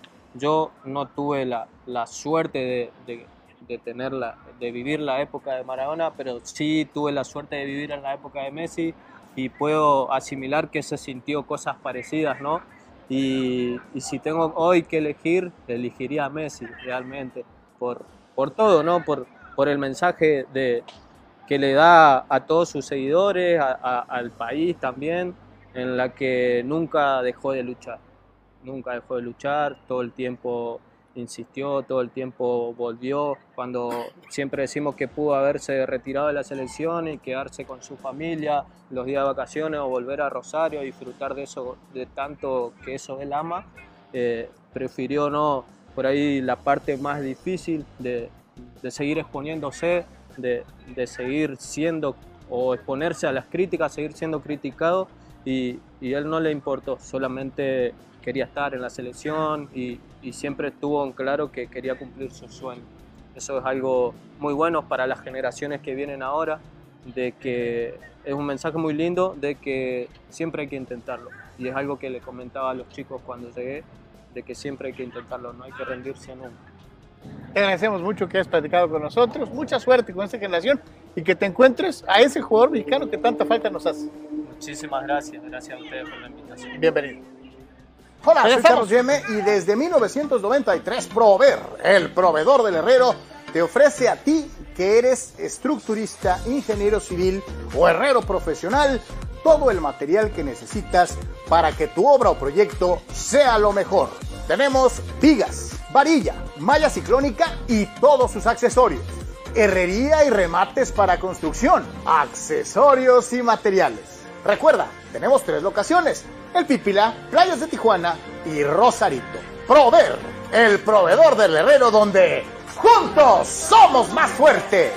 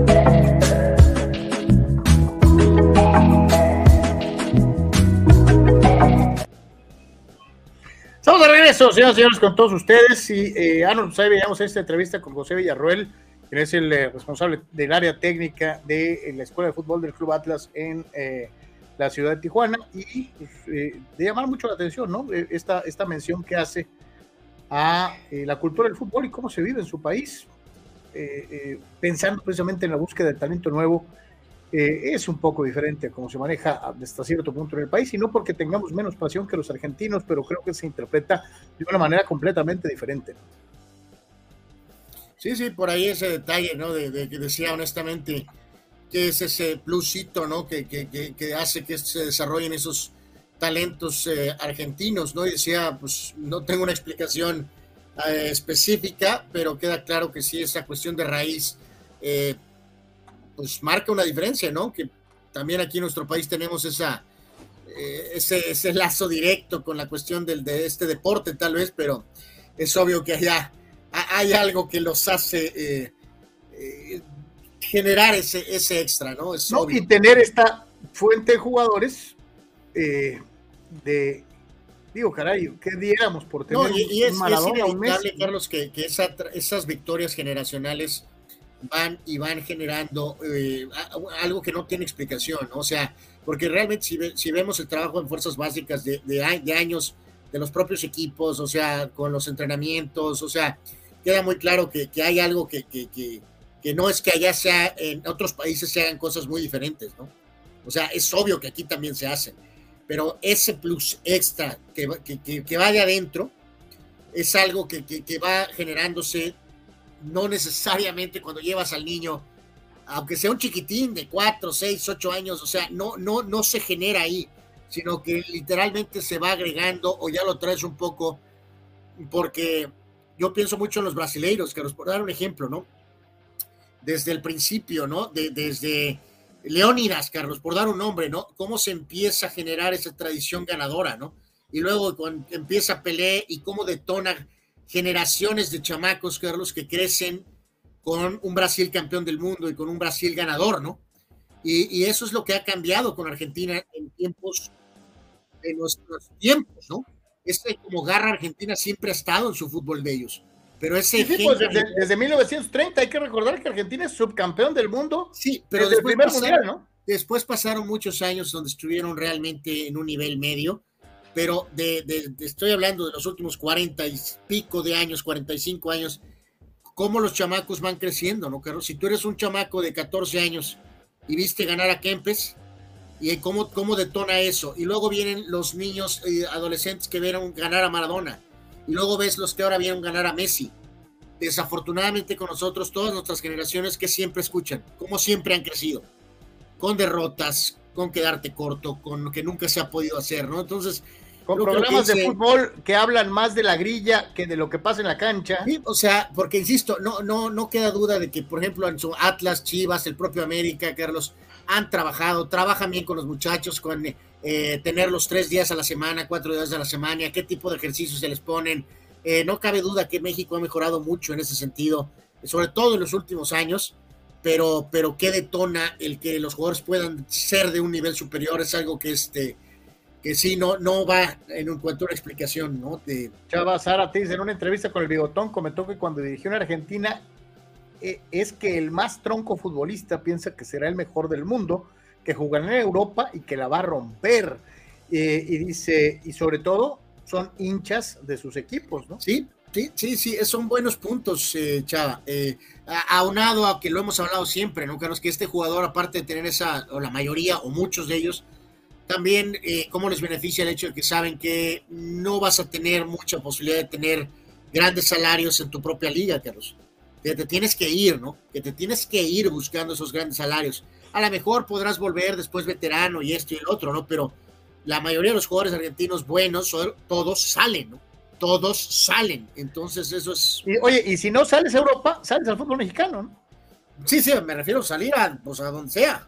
Dani Arce, ¿para qué le buscan si ya tenemos nuestro CR7 pulido, Messi, la Chofis, Haaland, el JJ Macías y Salah, el chino Huerta? Holy moly, bueno. Hija de la buena, chale. Este, eh, actividad dentro de los Juegos Centroamericanos y del Caribe. Esto es eh, eh, precisamente en actividad al día en San Salvador 2023 Y aquí está el medallero actualizado eh, dentro de lo que es esta, que es la primera de las competencias rumbo a Juegos Olímpicos, y en donde aparece México ahí en esa segunda posición dentro de lo que era el medallero hasta ese instante, al momento de la captura de la eh, famosa pizarra en San Salvador 2023. Colombia había colectado un total de 24 preseas áureas, 11 plateadas y 14 de bronce para totalizar 49.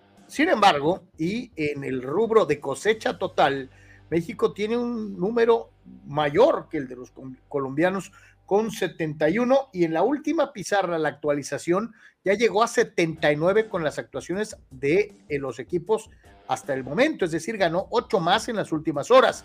México totalizaba 22 oros, 26 platas y 23 bronces, con todo y el montón de desgarriates y broncas del deporte federado y del deporte de la Comisión Nacional que preside la señora Guevara al momento. Sí, a lo mejor esto ha cambiado tantito en las últimas eh, horas, Carlos, pero bueno, fue de hace un par de horas este medallero que nos da un panorama eh, muy claro de qué onda y de qué está pasando en estos eh, centroamericanos. Y pues sí, la verdad es que lo que... ¿Y el poderío cubano dónde quedó, no? pues digo, creo que es muy claro, ¿no? O sea, de que, ok, estamos un par de medallas abajo en el tema de las de oro con Colombia, pero pues, eh, ok, es nivel juegos centroamericanos, centroamericanos, pero será el sereno.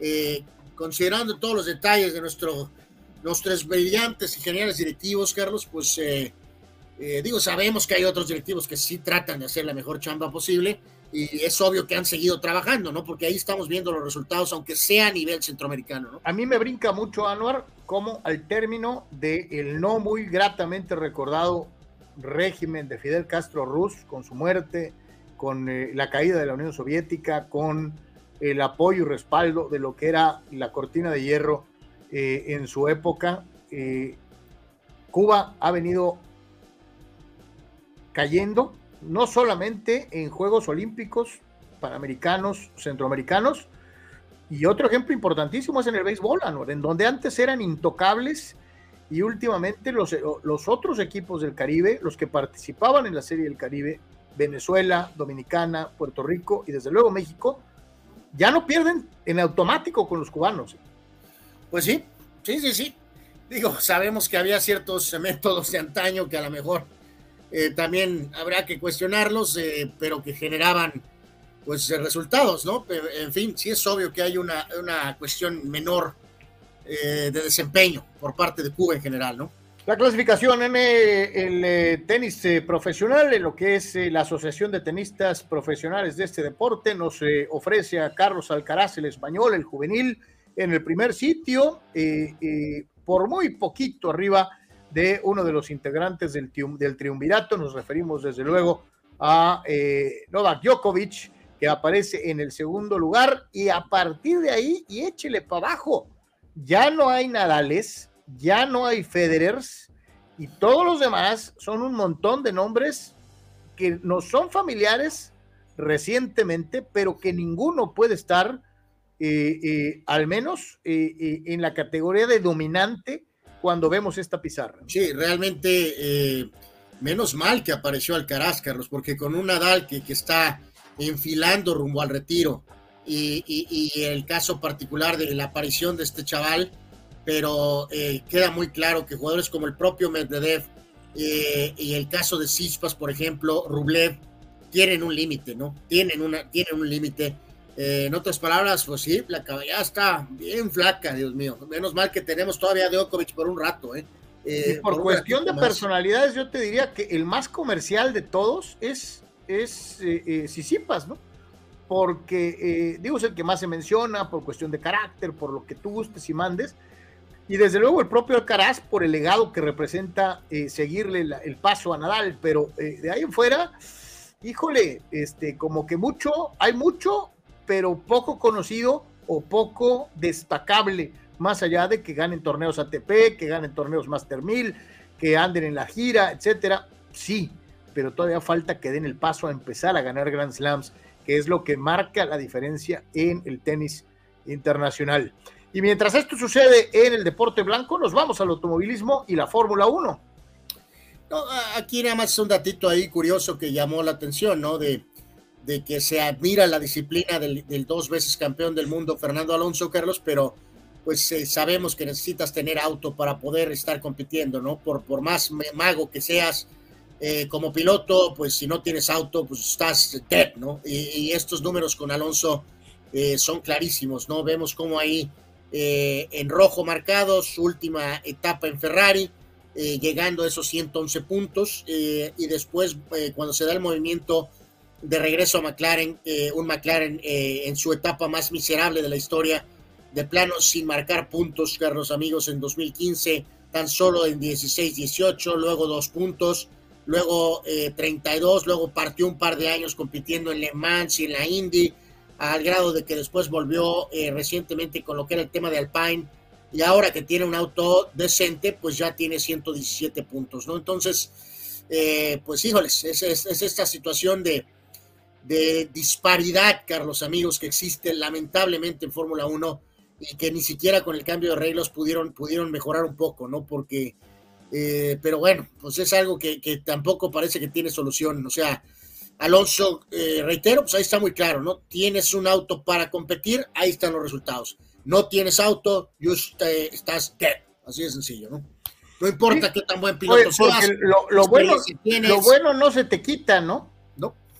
O sea, pero si no tienes, no tienes con qué, eh, pues, por muy bueno que seas, ¿no? Sí, eh, fíjate que aquí me llamó la atención, se nos quedó pendiente este de Pavlov, Carlos, que hablaba del tema de selección, dice, sobre el tema esto de tenderles camas a Coca o no, y él dice, el equipo eh, no tuvo tampoco mucho en cuanto al trabajo con el 9, o sea, refiriéndose a, a Henry, Carlos y a Jiménez, dice, fueron los medios los que sacaron la chamba, ni Tata ni Coca hicieron jugar a los volantes. Bueno, vamos a echarle ojo a eso a los siguientes partidos, mi querido Pavlov, creo que tienes eh, cierta dosis de razón. Eduardo por acá decía Panamá bien, tiene buenos jugadores, rápidos y creo que dará pelea eliminatoria. Y los que sí no veo son El Salvador y a Costa Rica. Ahorita hablaremos de los resultados de la Copa de Oro de ayer. Marco decía, Carlos, esto de pensar entre aquí y allá, pues es cierto, también esto es un ligero ajuste, ¿no? De vivir aquí un poco en frontera, ¿no? Dice de pensar en, Fahrenheit o en, grados centígrados. Pues sí, sí, sí, es algo, es algo este, también, ¿no? Eh, nos preguntaba por aquí el mismo Jerry, dice, pregunta seria, ¿estos gigantes son de verdad? Eh, sí, Jerry, sí son de verdad. Sí, sí son. Eh, o sea, son de verdad a su nivel, a su método de trabajo, que es un equipo garrudo. el caso de, de Kapler como manager, tan, acuérdense que a Kapler corrido de Filadelfia, Carlos, lo llamaron, lo catalogaron en Filadelfia de que era un manager estúpido, Carlos, que, que era inepto eh, y sin embargo, en Gigantes ha hecho una chamba. Eh, bueno, Anual, pero ¿qué te extraña? Es Filadelfia. Pues sí, pues sí, pero aún para Filadelfia parecía como que se habían ido un, pasito arriba, Carlos. Eh, sin embargo, pues ha hecho un gran trabajo como manager con Gigantes, no con mucho, no con mucho. Vámonos con un día como hoy, 27 de junio, en nuestras efemérides, un día como hoy aquí en Deportes.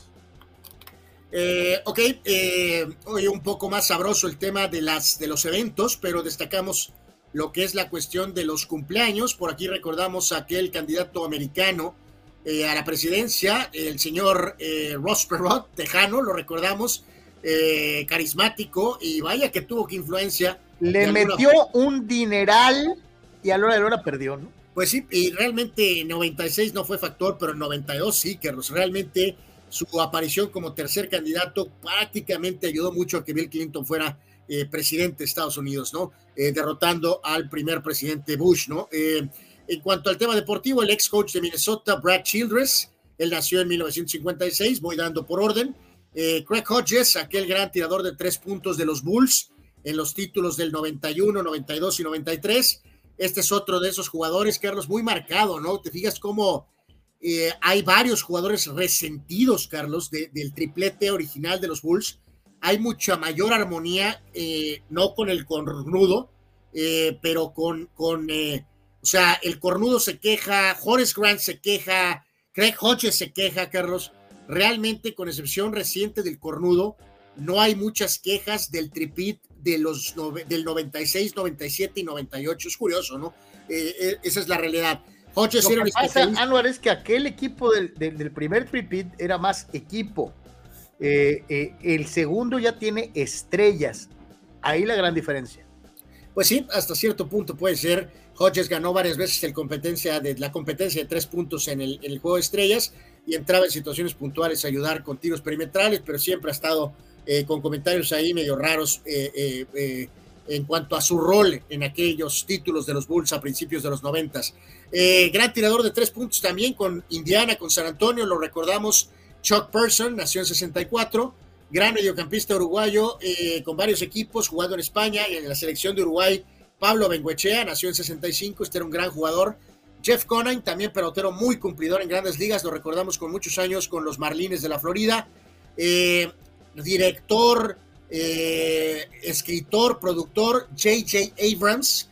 Él nació en 1966, ha tenido que ver desde las franquicias de Misión Imposible, también con lo, algo de lo reciente de Star Wars y otras eh, cuestiones de cine. Star Trek, muy bien hecho, por cierto. J.J. Abrams, una persona muy, muy activa. Hay algo de polémica con algunos de sus trabajos, pero ha, sido un hombre muy activo en, marcas muy marcadas del cine, en marcas muy importantes del cine. El gran Jim Edmonds, Carlos, el gran pelotero de los Angels y de los Cardenales, eh, bateador clutch y también un guante impresionante en el jardín central. Jim Edmonds nació en 1970, ha tenido algunos problemillas por ahí en épocas recientes, ya fuera del diamante, eh, problemas, de, llamaremos problemas de con el tema de cornudez, pero bueno, pues lo recordamos. Eh, sí, y este también tuvo problemas bravos. Este, pero en fin, lo recordamos por ser un gran pelotero. El señor Toby Maguire, Carlos, el eh, primer Spider-Man moderno. Para eh, mí, el mejor Spider-Man.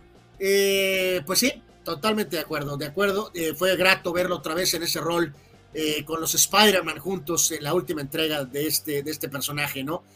Maguire nació en 75. El Ángel de Madrid, el gran jugador español del equipo merengue, Don Raúl González Blanco nació en esta fecha en 1977. Damos un giro radical de Raúl a esta figura polémica, socialité, Carlos, hablando de cornudeces. La, señorita, eh, bueno, señora, ah. eh, Chloe Kardashian, eh, de la cual el jugador de básquetbol Lamar Odom prácticamente casi se suicida durante la relación con Chloe Kardashian. pero bueno, pues ella ahí sigue trabajando fuerte. Chloe Kardashian nació en 1984. Eh, el campeón de Fórmula 1 2016, el piloto alemán Nico Rosberg, nació en 85. Él es hijo de Keke Rosberg, que también fue campeón del mundo. Jugadora rusa de tenis, Svetlana Kuznetsova, ganó el US Open en 2004 y el Abierto de Francia en 2009. Bobby Wagner, eh, apoyador con Seattle en la NFL, lo recordamos, nació en 1990 y el actual cañonero de los Astros de Houston, designado eh, Jordan Álvarez, nació en 1997. Esa es la lista de cumpleaños del día de hoy, 27 de junio. Y de aquí pegamos al brinco, nada menos y nada más que a sucesos y decesos. Sí, aquí hay varios datos eh, interesantes en esta fecha de 27 de junio. Fallecidos, el señor Albert eh, Broccoli, Carlos, el famoso productor de eh, Kobe Broccoli, de muchísimas de las películas de James Bond, hasta incluso eh, hasta el final de su vida. Su hija se ha quedado en control hasta cierto punto de la franquicia, eh, pero no habría James Bond, Carlos, sin Kobe Broccoli en su función de productor, ¿no? vamos, su aportación es invaluable para el desarrollo y creación y continuidad de este personaje, ¿no?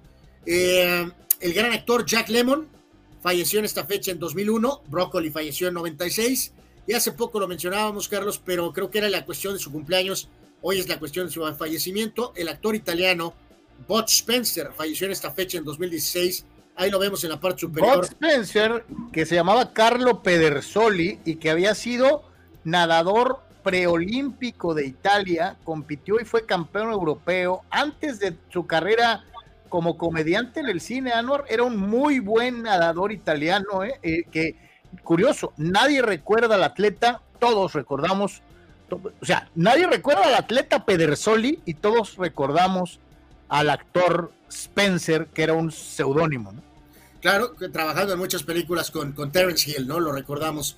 Eh, en cuanto a eventos en esta fecha, en 73, o sea, hace 50 años, Carlos,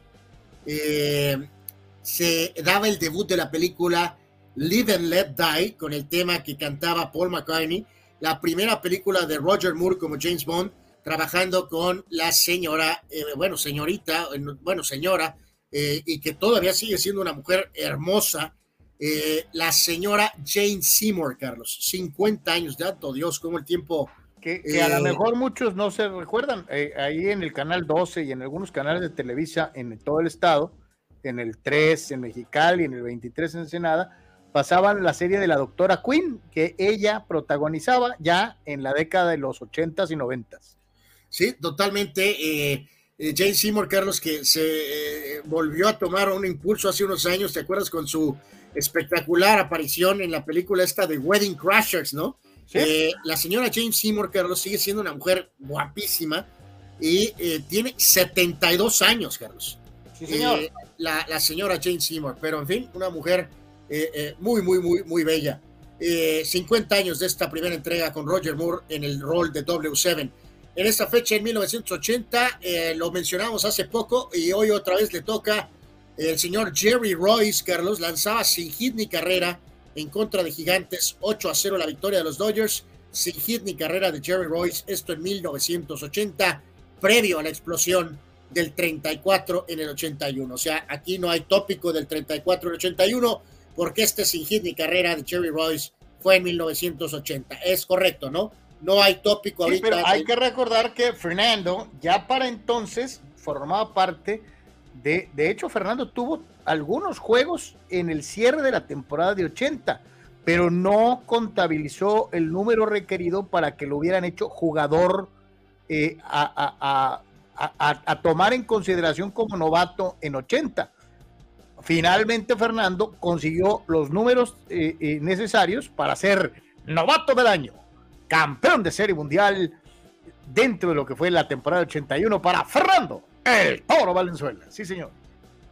Bueno, no sé cómo se coló eso, pero es correcto. Fernando en 1980, Carlos, tuvo eh, participación en, 10 partidos y tuvo récord de dos ganados y cero perdidos, ¿no? Este, lanzó 17 innings en total, ¿no? Hasta que, que... sumado a los ocho seguidos, Anor te habla de una racha de victorias en salidas consecutivas de 10 para el inolvidable toro de Chihuahua, pero el tema de hoy es el güero, Jerry Royce. Eh, sí, claro, no sé cómo se desvirtó todo, ¿no? Estaba hablando de un sin hit ni carrera. Tú empezaste, que por cierto, Fernando también tiró un sin hit ni carrera. Ah, gracias, gracias, Carlos, por avisarme, ¿no?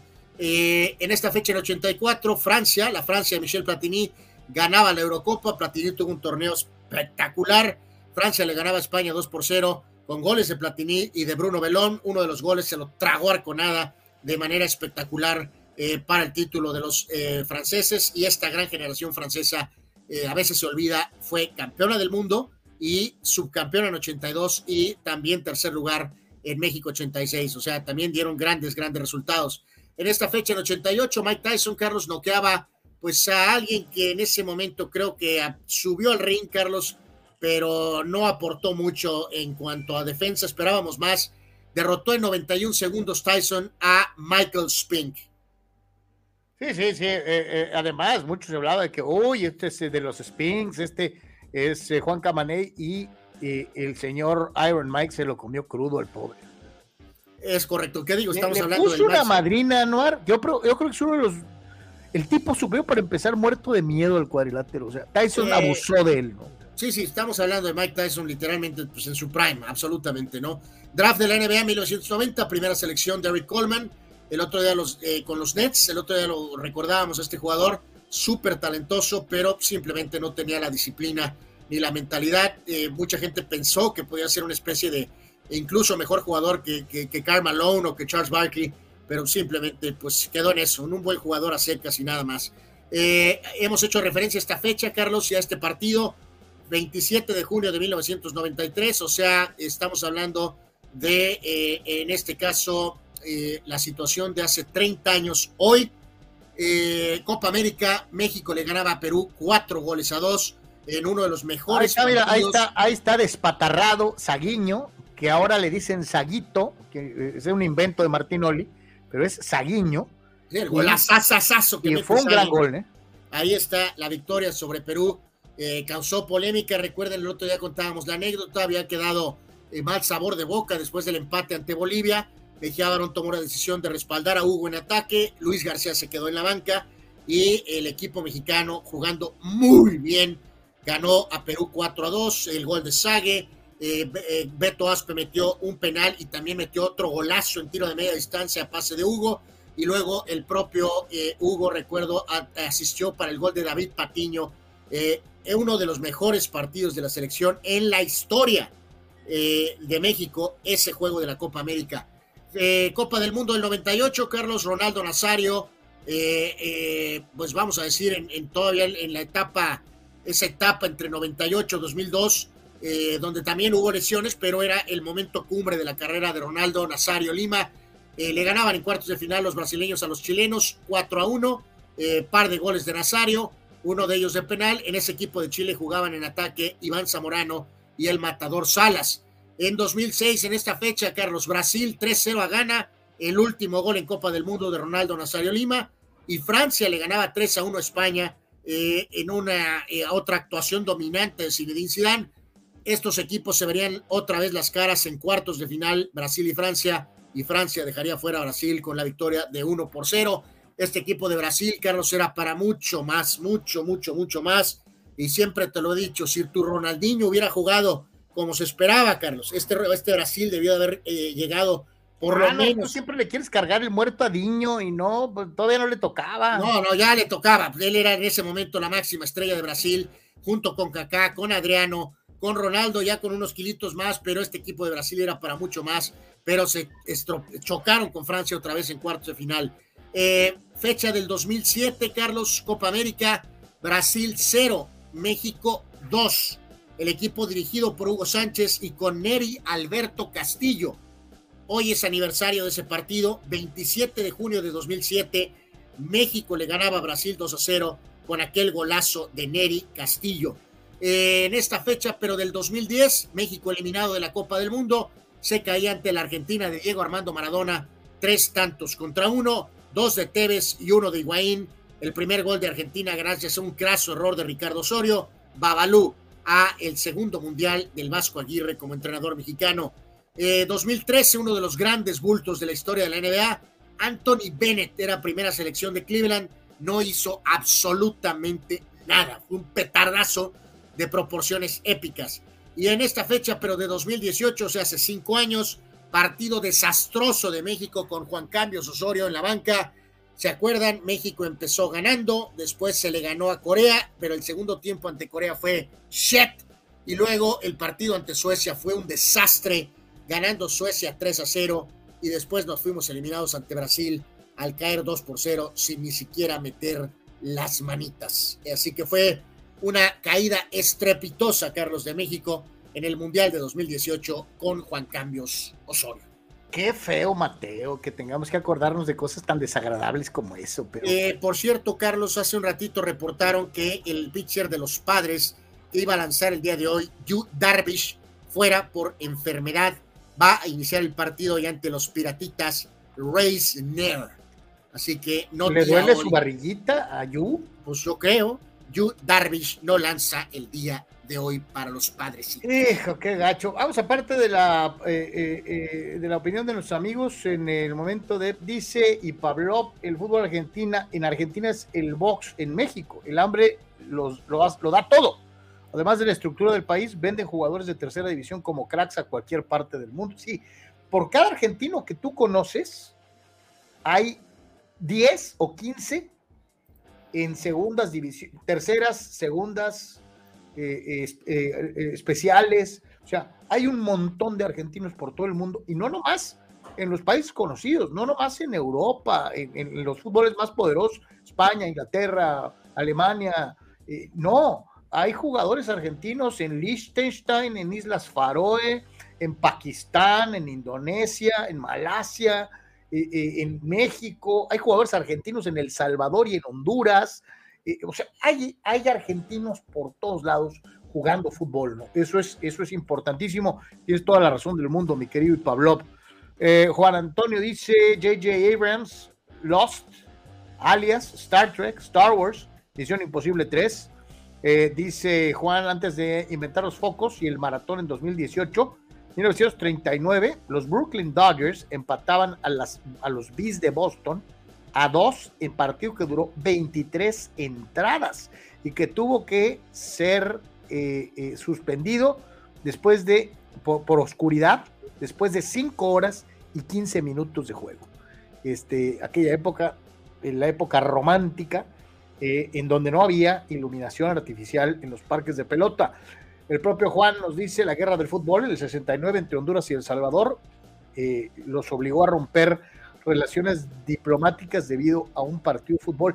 Dicen que ya estaba muy caliente la situación y que el, el, fútbol fue un pretexto, ¿no? O sea, de todas maneras iban a dar sus, sus llegues hondureños y salvadoreños.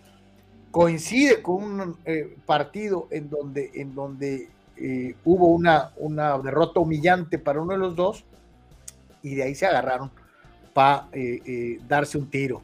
Dice Chava Zárate, ah, no era una duda, Fernando Valenzuela es ídolo de Carlos Yeme porque siempre lo saca hasta en la Copa MX, siempre aparece. Eh, es correcto, sí, sí, sí, sí, es uno de sus más grandes ídolos, ¿no? Sí. Dani Pérez Vega, Chuck Pearson hace unos años se metió en broncas severas al aceptar sobornos para subir jugadores al primer equipo cuando era asistente en Auburn en la NCAA. Correcto, sí, sí, tuvo sus broncas personales. Nunca fui muy fan, la verdad, de Chuck Person. Eh, era un bocón, hablaba mucho. Dani Pérez Vega, gran recepción de pecho de Sague al, pase largo de Patiño y definió como crack. Eh, sí. Eh, mi querido Dani, si estoy en lo correcto, el pase al gol de Sague es de Galindo y es un pase increíble con la parte externa es un golazazazo increíble. Y la recepción, todo es extraordinario. O sea, el pase, estoy casi 99.999% que el pase es de Galindo. Y es un pase extraordinario con la técnica del maestro, eh, parte externa y obviamente la resolución de Sague, increíble. Dice Juan que ese equipo de 93 pasó con dos empates los grupos y se enganchó y logró importantes victorias ante. Sí, lo comentamos ayer, me parece.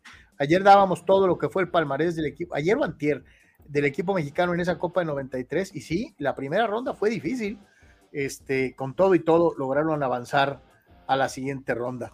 Vamos a una brevísima pausa, no se vaya, regresamos, es de por tres, tenemos mucho, mucho más para todos ustedes. Volvemos. Hola, soy Carlos Yeme y desde 1993 Prover, el proveedor del herrero, te ofrece a ti que eres estructurista, ingeniero civil o herrero profesional, todo el material que necesitas para que tu obra o proyecto sea lo mejor. Tenemos vigas, varilla, malla ciclónica y todos sus accesorios. Herrería y remates para construcción, accesorios y materiales. Recuerda, tenemos tres locaciones, El Pipila, Playas de Tijuana y Rosarito. Prover, el proveedor del herrero donde Juntos somos más fuertes.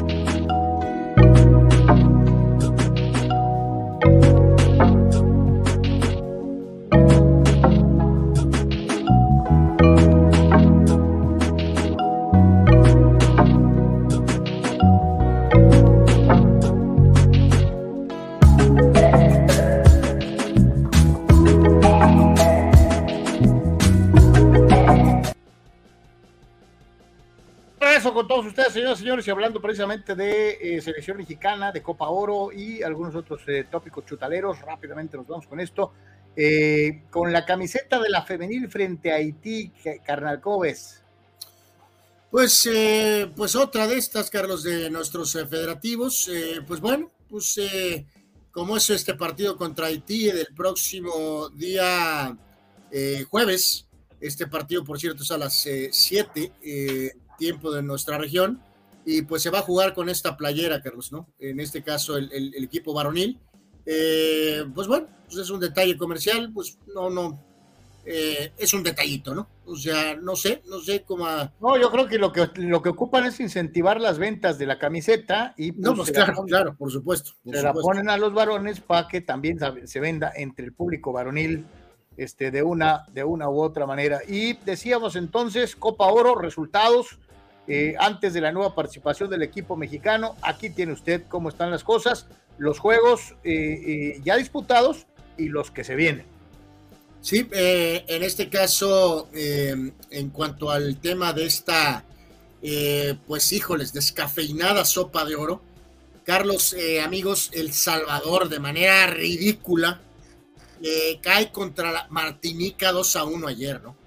O sea. Yo, te digo, eh, ¿qué le O sea, nunca. Vamos siendo derechos, amor. Los salvadoreños nunca fueron buenos. O sea, no, no, Carlos, pero eran luchones, eran luchones, pero buenos. Pero no, no, no, lo de ahora es. O sea, la baja, la caída, Carlos, de, El Salvador y de Honduras es, eh, es, es, bueno. O sea, ok, antes eran malos eh, o no buenos, ahora son doblemente. lo que te voy a decir, si antes eran malos, hoy son malísimos, ¿no? Eh, pero, es increíble, ¿no? O sea. Sí, la verdad es que es, sorprendente el bajón de, nivel.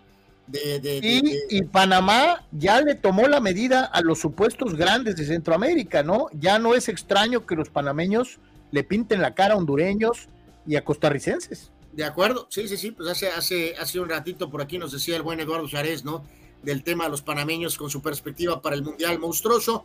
En este caso, para el día de hoy, en la, en la sopa de oro, eh, Canadá contra Guadalupe, Carlos, a las 4 de la tarde, y después en el partido estelar, Guatemala contra Cuba, Carlos. Eh, ok. Next. Es correcto, next. Eh, ya sé, van a decir, ah, estos malditos despreciativos, hay que darle su valor. Que Dios los bendiga. Este, ahí me la platican mañana. Mañana les decimos el resultado. Este, a ver, estos, todos estos términos son eh, deportivos, son de la charla deportiva. Nada tienen que ver con los países y con las personas. A ver, Carral, escoge. Eh, eh, esta salió, Carlos, porque, pues obviamente, el portero José de Jesús Corona ahora está en territorio cercano eh, entonces, y con los problemas extracancha que ha tenido Osvaldo Sánchez, eh, más aparte las eternas chanclas de Campos y el eh, cariño que le tienen a Paco Memo, donde ponemos en ranking a estos guardametas en este momento, Carlos. Ay, ay, ay. Yo te voy a decir una cosa, en su momento creo que Osvaldo fue respetable, vamos a decirlo así, dentro de su paso. Lo curioso de todo es que todos percibimos al conejo como el peor de los, de los eh, cinco, eh, siendo que a final de cuentas fue titular en dos mundiales. Eh, pues no sé quién tenga esa percepción, ¿eh? pero este, no, es, que tal vez es el menos mediático de todos. Este, Eso es correcto, que porque es el menos mediático. Entonces, hay mucha gente que sí asumiría que, que los otros cuatro son muy superiores a Oscar Pérez. La realidad es que no es cierto. yo te soy sincero, creo Aquí lo ponen obviamente a Pablo Larios. Eh, por importancia y trascendencia debe ser Ochoa. Eh, eh, pero el más popular es Campos. El mejor, el mejor técnicamente, el mejor técnicamente, probablemente sí fuera entre Corona y Pérez.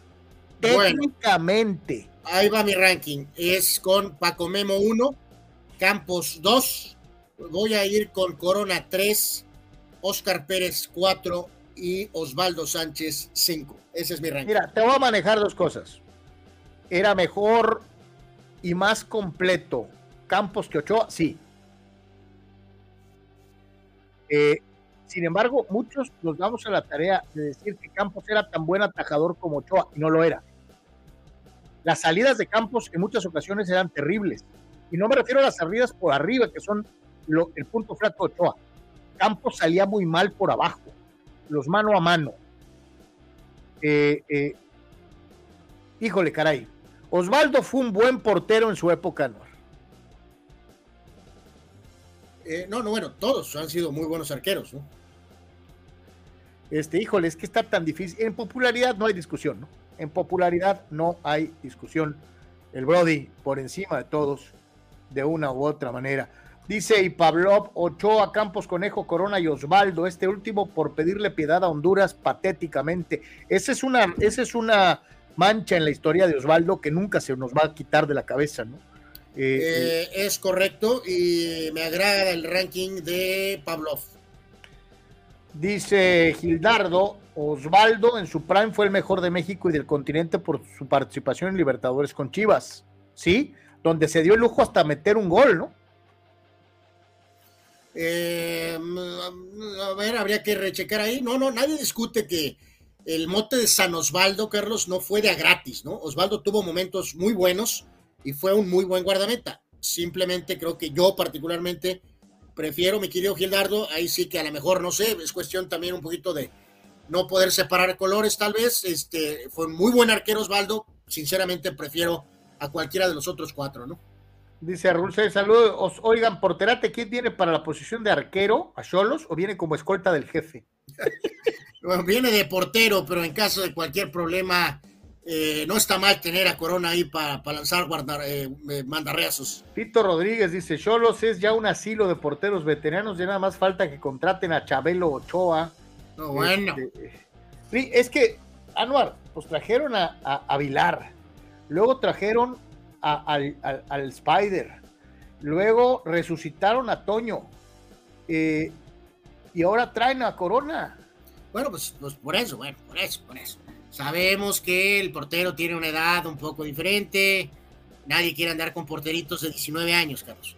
Se le dio la oportunidad a un jugador eh, joven, Carlos, como Gibran Lajud. ¿Cómo trataron a Gibran Lajud, Carlos? Sí, la gente se portó jaldra con él. Eh, esa es una realidad, ¿no? Esa es una, una realidad. Vámonos, y ya que veíamos la Copa Oro y que veíamos obviamente a los equipos que están pugnando por convertirse en campeones de su zona, eh, eh, pues aquí les ponemos eh, cuál es el equipo más campeón por confederación y el más ganador en la suma total de sus participaciones en Copas del Mundo, Copas de su zona. Este gráfico es una reflexión directa en tu contra, Carlos, ¿no? De que te encanta contar hasta los torneos de, amistosos en Cuapa, Carlos. Entonces, el problema con esa actitud tuya es que este gráfico refleja eso, ¿no? Eh, México ve en dónde aparece, Carlos. Y desafortunadamente. Eh, aunque te arda, fue el gigante de CONCACAF durante años, y eso es inobjetable. Bueno, bueno, bueno. Carlos Yeme ratificando que México es el cuarto lugar mundial en títulos obtenidos, ¿no? Eh, ¿Ellos no tienen la culpa de jugar en CONCACAF? Bueno, eh, Argentina, Uruguay, Brasil, México, con una clara ventaja con sus copas de oro y una confederaciones por encima de esas selecciones menores, de acuerdo a Carlos, de Francia y Alemania, ¿no? Y Estados Unidos avanza con la Copa de Oro, ya tiene siete. No, y al, paso que va, eh, Estados Unidos al rato va a estar arriba de Francia también para que te arde el DC, ¿no? Este, eh, los equipos de aquí no tienen la culpa de jugar en CONCACAF. O sea, esta lista, hagan de cuenta, mis queridos amigos, que la hizo Carlos. No, eh, la hace la historia. Son los equipos que ganan sus torneos, no los que tú quieres, eh, son los que ganan. Ah, perfecto. Muchas gracias, Carlos. La selección mexicana, eh, que en aquella época de el equipo tricolor tiene mucho corazón, ganaba todo, Anuar, todo lo ganaba. Válgame Dios, hablando, hablando de andar en su propio mundo, ¿no? Oye, este grafiquito, que es rapidísimo, déjame lo pongo, nos lo pasó el buen Abraham. Eh, también, Abraham, recibí tu eh, gráfico de Brasil, es en cuanto sea prudente, ya sea hoy o tal vez mañana, lo vamos a platicar.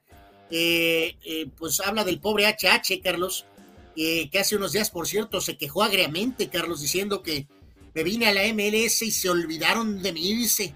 Eh, tanto que yo di por la selección mexicana y ahora llegué a la MLS y ya no se acuerdan de mí. Pero aparte de esa Por eso la esposa le dijo que por qué carajo se habían ido ahí.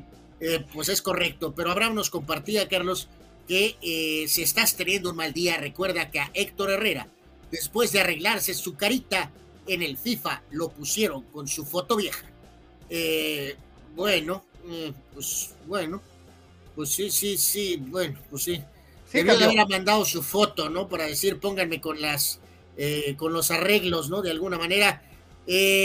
no habíamos tocado ese tema, pero ahorita que salió de rebote, Carlos, pues el HH pregunta y pues la respuesta es muy clara, ¿no? Pues realmente su rendimiento en el Dynamo, Carlos, pues eh, más aparte su veteranía, cerró muy flojo el proceso pasado. Pues no, no hay sorpresa simplemente de por qué no está, pues no, simplemente parece que su ciclo fue muy bueno para declarar, pero no para jugar, o sea. Eh, sí, eh, parece que su ciclo en selección ha terminado, ¿no? Eso es... Hay una situación que distingue no estamos hablando de ganados, ni de perdidos, ni de más playoffs, ni de temporadas sin, sin tener récord perdedor, ni de más jugadores en el Salón de la Fama. hay una categoría en el fútbol americano profesional de la NFL que nos va a sorprender a todos. Y es que todos sabemos que hay una buena cantidad de jugadores profesionales de diferentes deportes en los Estados Unidos que se han convertido en figuras de las secciones policíacas más que de las secciones deportivas en los diarios. Eh, ¿Sabe usted cuál es el equipo? Y hay que dar contexto, ¿no, Carlos? Que con esto de las redes, eh, ahora los compañeros de los conglomerados, pues le buscan por todos lados. Y este, pues definitivamente nos saltó. O sea, es imposible no pasar, eh, pasarlo. El equipo con mayor cantidad de arrestos en sus planteles. Santo Dios. Desde, desde el año 2000, es decir, en el nuevo siglo ya no contemos los problemas legales del siglo XX, no, en el siglo XXI.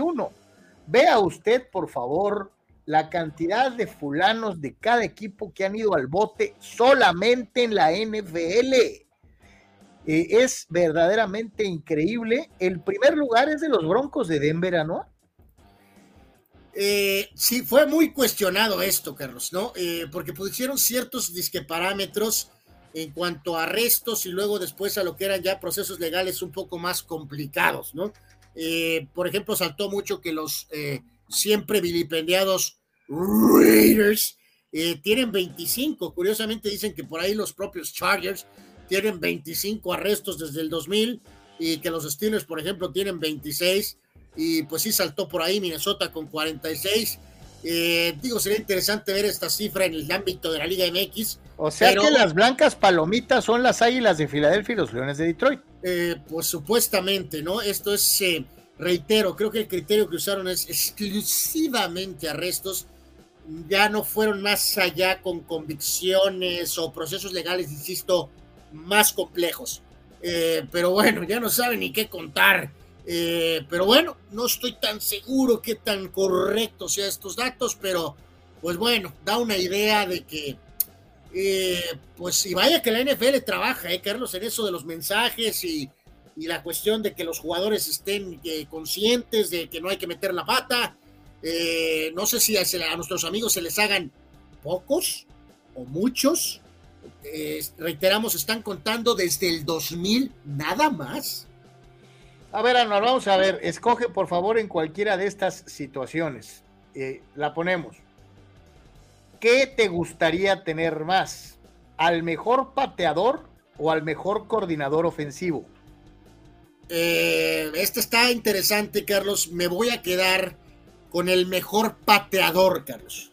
Estoy totalmente de acuerdo contigo. La mejor secundaria, la mejor defensiva secundaria, corners y eh, eh, y safeties, pero la peor línea defensiva, o preferirías tener la peor secundaria y la mejor línea defensiva? En estos tiempos modernos, porque no estamos en los 70 donde Carlos ya me quedó atrapado, este, en tiempos de la NFL moderna, Carlos, prefiero tener la mejor defensiva secundaria. Aunque ya sabía que ibas a decir eso porque no puedes quitarte a tu idolito de barro, Dion Sanders. No, yo inmediatamente pienso en el coach Cowher eh, escupiendo al momento de hablar y diciendo, rush the quarterback, rush the quarterback. Eh, es más importante en este fútbol americano matraca de esta época corretear al mariscal de campo Anuar Yeme. ya, ya si por ahí algún fulano se el balón, bueno, pero hay que corretear al coreback. mi querido amigo Arce, Daniel Arce, ahí Carlos Yeme ahorita reveló a otro de sus grandes ídolos y eh, como es costumbre con Carlos, la mayor virtud de Bill Cowher no son sus decisiones, su capacidad de decisión, su capacidad para lograr entrar al corazón de Carlos es que le ponía tanta pasión que escupía al hablar y exactamente decía rush the quarterback Así que por eso Bill Cowher está en el corazón de Carlos Sieme. Bueno, gracias. A ver, Anuar, ¿la mejor ¿el mejor tackle defensivo o el mejor linebacker? Absoluta 100% total, Carlos. Me quedo con el mejor linebacker. Sí, yo también ahí, no hay discusión. Creo que el mejor linebacker eh, dentro de lo que es eh, estas eh, selecciones. Dice Abraham Mesa, que además es porrista de Anuar, los 70 shows de Carlos, el atrapado Yeme. Juan Pitones dice buena suerte rocheando a Mahomes. Este, dice Toño Paz, 47 arrestos, en promedio son más de dos por año, buen promedio. Imagínate, fulanos que tienen todo el dinero del mundo, son estrellas, salen en la tele, los tratan como semidioses y todavía se dan el lujo de andar haciendo tarugadas, mi querido Toño, eso es eh, increíble. Muy, muy buen ángulo, mi querido Toño, ¿eh? lo pusiste muy bien, porque ya si lo ves así, Carlos, de eso de, de como ya dos por año, pues ya suena más razonable, porque sí es muy poco, o sea, sabemos que siempre es mucho más factible que recordemos pues de algunos de los jugadores estrellas que se pueden meter en problemas, pero de jugadores medios o jugadores bajos que están en rosters, pero que están en rosters, que se meten en broncas, Carlos, pues ahí están los números, ¿no? Eh, y, pues sí, no suena tan descabellado que lamentablemente a lo mejor un par, sobre todo de los de arriba, pues de los demás números, ¿no? De a dos por, de a dos por temporada, ¿no? Arrestados. Dice Víctor Baños, con mis Cowboys hay muchos borrachazos, portación de armas y robo de calzones. Santo Dios, bueno.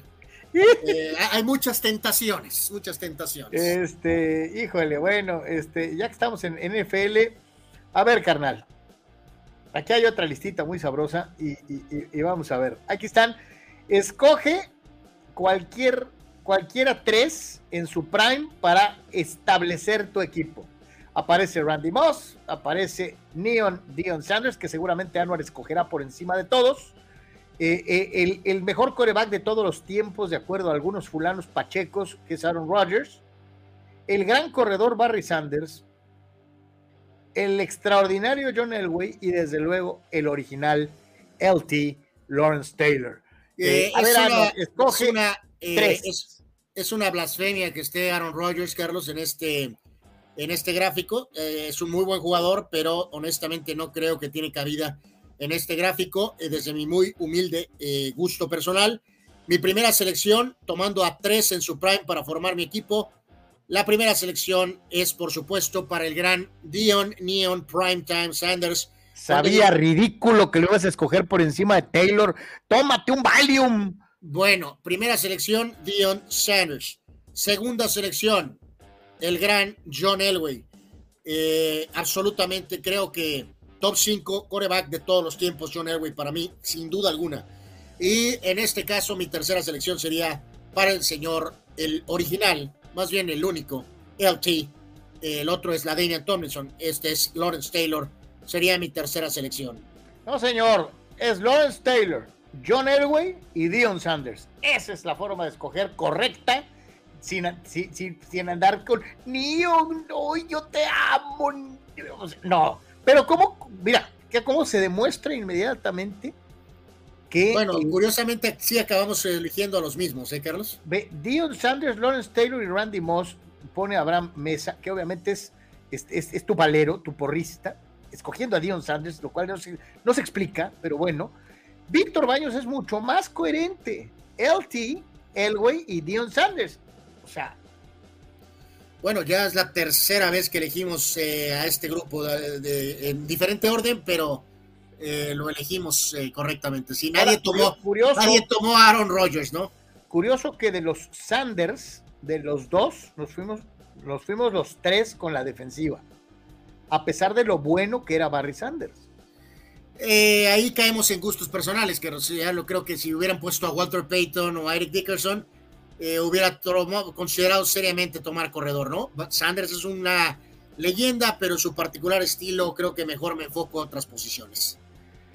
Esta, esta se va a volar, eh, se va a volver loco, Abraham. Eh, eh, aquí se las presento y ahorita platicamos. Vean ustedes esto, por favor.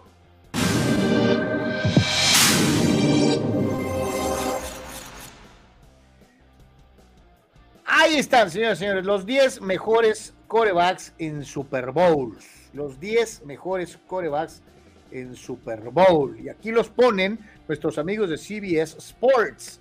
El número uno de los Bucaneros de Tampa Bay y de los Patriotas de Inglaterra, Mr. Tom Brady, eh, con eh, sus eh, múltiples anillos ganados en el juego grande de la NFL. El número dos es el infaltable mejor mariscal de campo all around que existe, que se llama Joe Montana. El número tres, para ardor asqueroso de Abraham Mesa, es el mariscal de campo que para empezar fue primera selección total de un draft, y que ganó cuatro Super Bowls, dos de ellos como MVP. Invicto, Terry Bradshaw. El número cuatro es John Elway. El número cinco es Troy Aikman.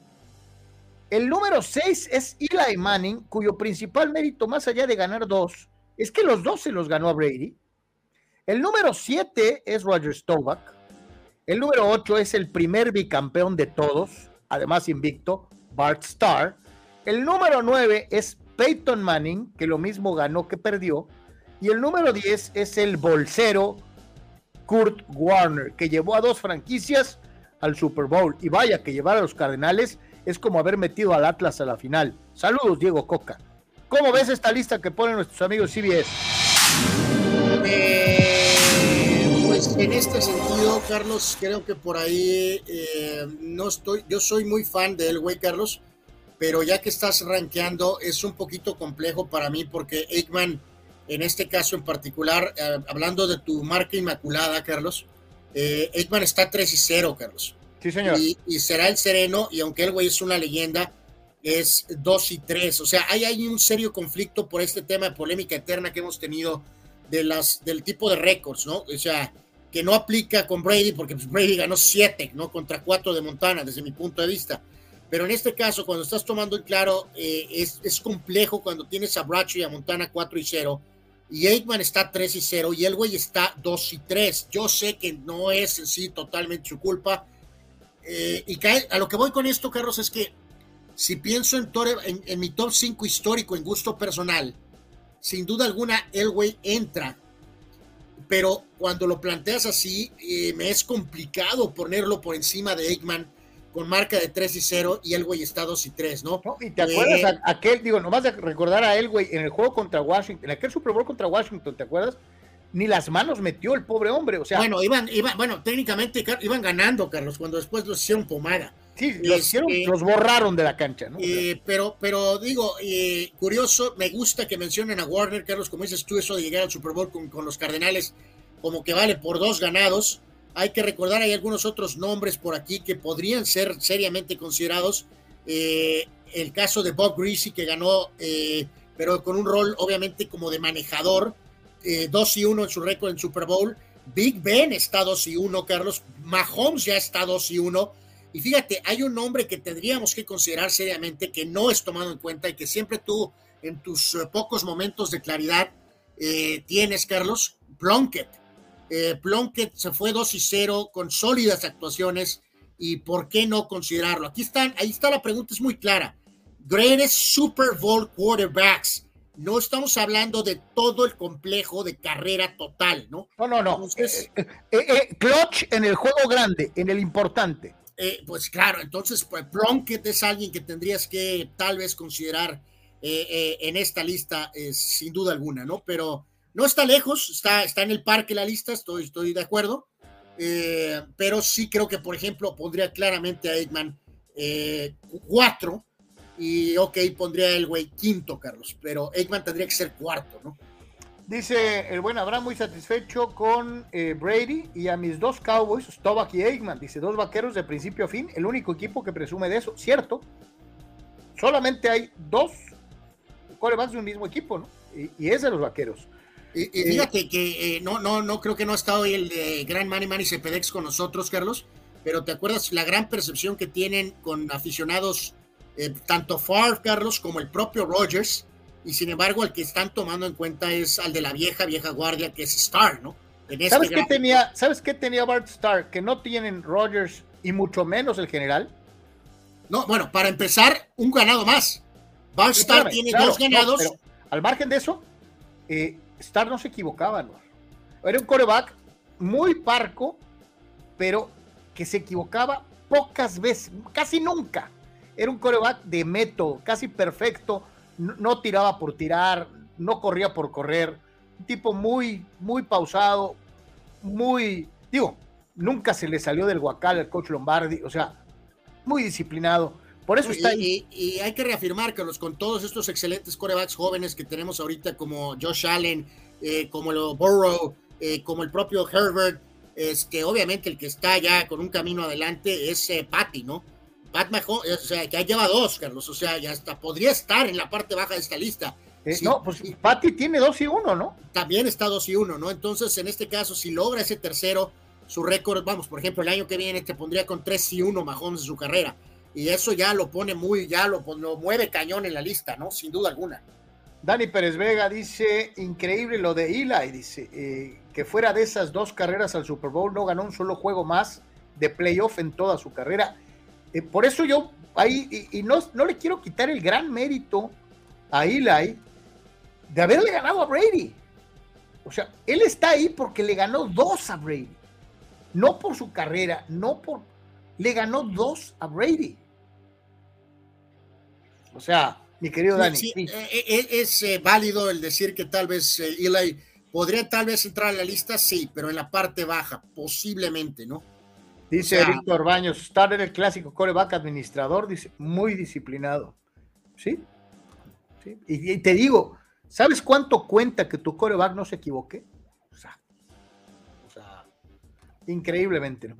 Ahora rapidísimo una pausa y regresamos con todos ustedes. Estamos en Deportes.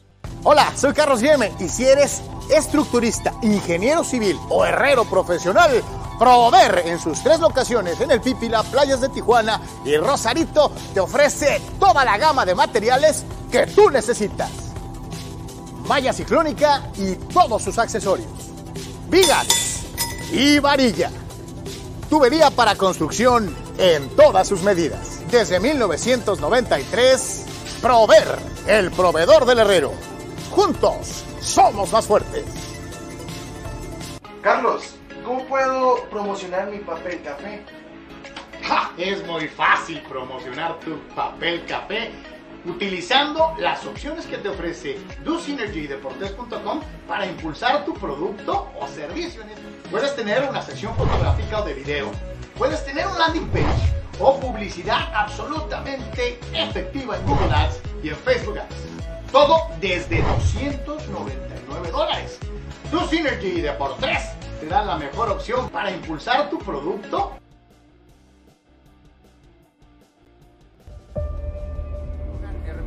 En todo momento. Este proyecto maravilloso, de verdad maravilloso. Y en cualquier lugar. La Secretaría de Seguridad. Klimbam. Diversión e información en un solo clic. Vamos de regreso con todos ustedes, señores y señores, y vamos al mundo del béisbol, en donde los toros de Tijuana, un equipo triunfado. Anuar, y no les metieron 76 carreras. Eh, sí, ya no jugaron contra Laguna ni contra este León, ¿no?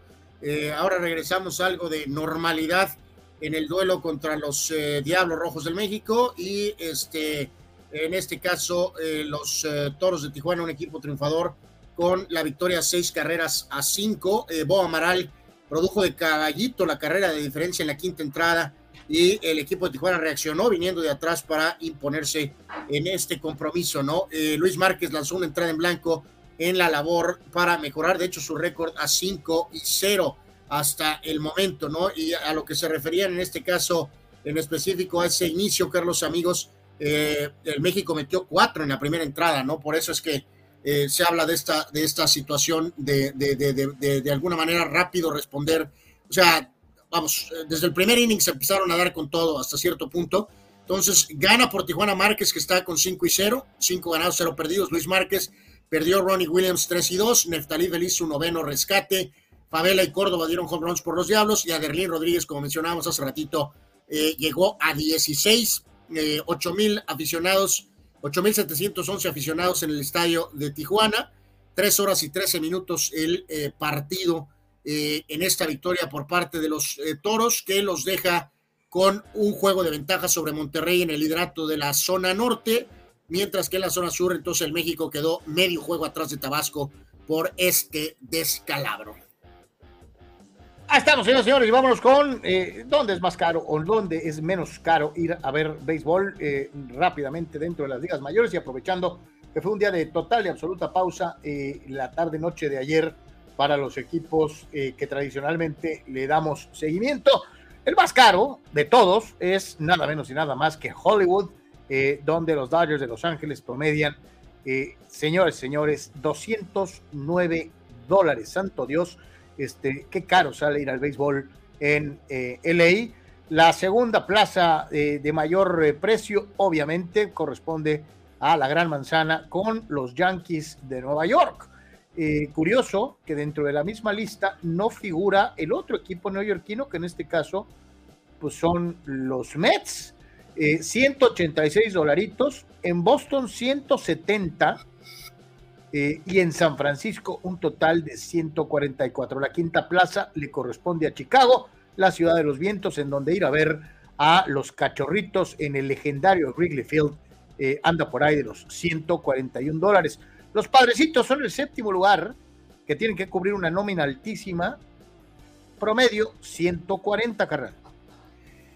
Eh, bueno, en este humilde espacio, Carlos, somos muy humildes, somos partículas en el universo micropartículas. Eh, realmente, eh, híjoles, 209 eh, average son 3.568 pesos, Carlos. ¿Cuánto dinero habrá gastado Eduardo de San Diego para ir a ver el glorioso día del retiro del número de Fernando? es correcto, pero vamos a dejarlo, digo, porque sé que era una visita especial, me parece que nos comentaba Eduardo, Carlos, pero la gente que sí está, digo, por eso a lo mejor el tema del abono, eh, pues eh, si es que puedes, eh, o los que pueden, pero en este caso, pues vamos al Petco también, ¿no? Este, en términos de particular, partículas en la galaxia, pues 140 dolaritos, acuérdense que eso de que cambiar de dólares a pesos, pues son 2.390 pesos, Carlos. pues bueno pues eh, quien puede, pues fabuloso. Vamos, señores, este, que usted no lo crea, con esos costos de boletos hay que cubrir nóminas altísimas, pero ya lo decíamos al principio del programa, no siempre las nóminas altísimas equivalen a los primeros lugares y mucho menos a conquistar una serie mundial. Por eh, costos, por costos, no están los equipos más caros encabezando las divisiones en Major League Baseball. Hay otros mucho más modestos que hoy en día son los líderes. Eh, correcto. Entonces, eh, reafirmar, hace rato platicábamos tantito de esto, pero Atlanta es primero y es octavo en nómina. Los Twins eh, en el, al frente en el oeste de la americana son novenos. el caso particular de, bueno, perdón, Texas es noveno y Minnesota es décimo, es el, está en el puesto 17, Arizona en el puesto 21 y están al frente de la oeste de la nacional. Los rojos eh, en este momento 25 en payroll y están en primer lugar de la central. Y obviamente Tampa Bay, Carlos, poniendo el mal ejemplo, Carlos, primerísimos del este de la americana con la nómina 28. Santo Dios, o sea, volvemos a lo mismo, no, el dinero no te asegura el éxito deportivo y esta lista nos comprueba esta circunstancia desde cualquier ángulo. Dice Arturo Carrillo, el Petco voy cuando compro los más baratos de 36 dólares sentado. Es correcto. déjame agregar este grafiquito, Carlos. Eh, Chava pregunta, ¿cuál será el boleto más caro en un estadio en México? ¿Tigres o Monterrey? No, la plaza más cara hasta, hasta hace dos años era Tijuana. ¿eh? La plaza más cara para, para ver fútbol era Tijuana. Eh, fíjate, está esto que tiene que ver un poquito con el tema padres, Carlos, eh, que de una vez vamos mencionándolo ahorita que no hay juegos el día de hoy. Este gráfico, eh, amigos, lo que refleja eso de, pues solo gano cuando tengo, pues, varias, más carreras de seis, Carlos. O sea, en otras palabras, pues no puedo ganar juegos más cerrados, ¿no? Que ha sido un problema definitivamente para los padres, ¿no? Anotando seis o más carreras. Atlanta sería el, es el mejor, 34 y 2. Eh, el único problema aquí, Carlos, es que eh, los padres sí, ok, están 21 y 4 cuando anotan 6 o más, ¿no? El problema es anotar las 6, Anor. Ah, y acuérdate lo exacto, el, problema es los números que nos dio Dani ayer. Los padres cuando van abajo, raras veces regresan. Y cuando van perdiendo después de la sexta, nunca regresan. En pocas palabras, estamos amolados. Pero fíjate, es curioso que eh, con seis o más, fíjate, los Dodgers están 27 y 8, Carlos. Los Mets, anotando seis o más, están con 13 ganados y 12 perdidos, ¿no? Eh, el caso particular aquí que salta también es que Arizona, seis o más, está 25 y 3, y San Francisco está 23 y 3, anotando seis o más, están por encima de los padres, ¿no? Entonces, eh, bueno, es un datito ahí curioso, que bueno, pues eh, reafirmamos, ¿no? O sea, pues si solo puedes ganar cuando anotas seis o más, pues estás dead, ¿no? Fíjate, Juan Pitones dice que cuando fue al Petco por primera vez compró boletos de 12 dólares en Gallola, allá en el año 2005. Eh, dice eh, Dani Pérez Vega, entonces, ¿this is not the way, Anor? No, pues mi querido Dani, no sé cuál es, cuál es el, cuál es, cuál es the way la verdad, eh, sinceramente. Dice Juan que si esos precios, precios incluyen sit, hot dog, soda y parking. No, no, mi querido Juan. Eh, tenemos pendientes por acá del buen Eduardo, que los que preguntaba, eh, oye, no, Yankees no está bateando nada, ¿por qué no corren a Boone ya? No, mi querido Lalo, yo creo que Boone está como Garrett, estaba en Dallas, o sea, no, no va a ningún lado, eh, Boone, la verdad, no va a ningún lado. Tito 691 dice ese anuncio de los materiales, dice Carlos Lleve destila testosterona.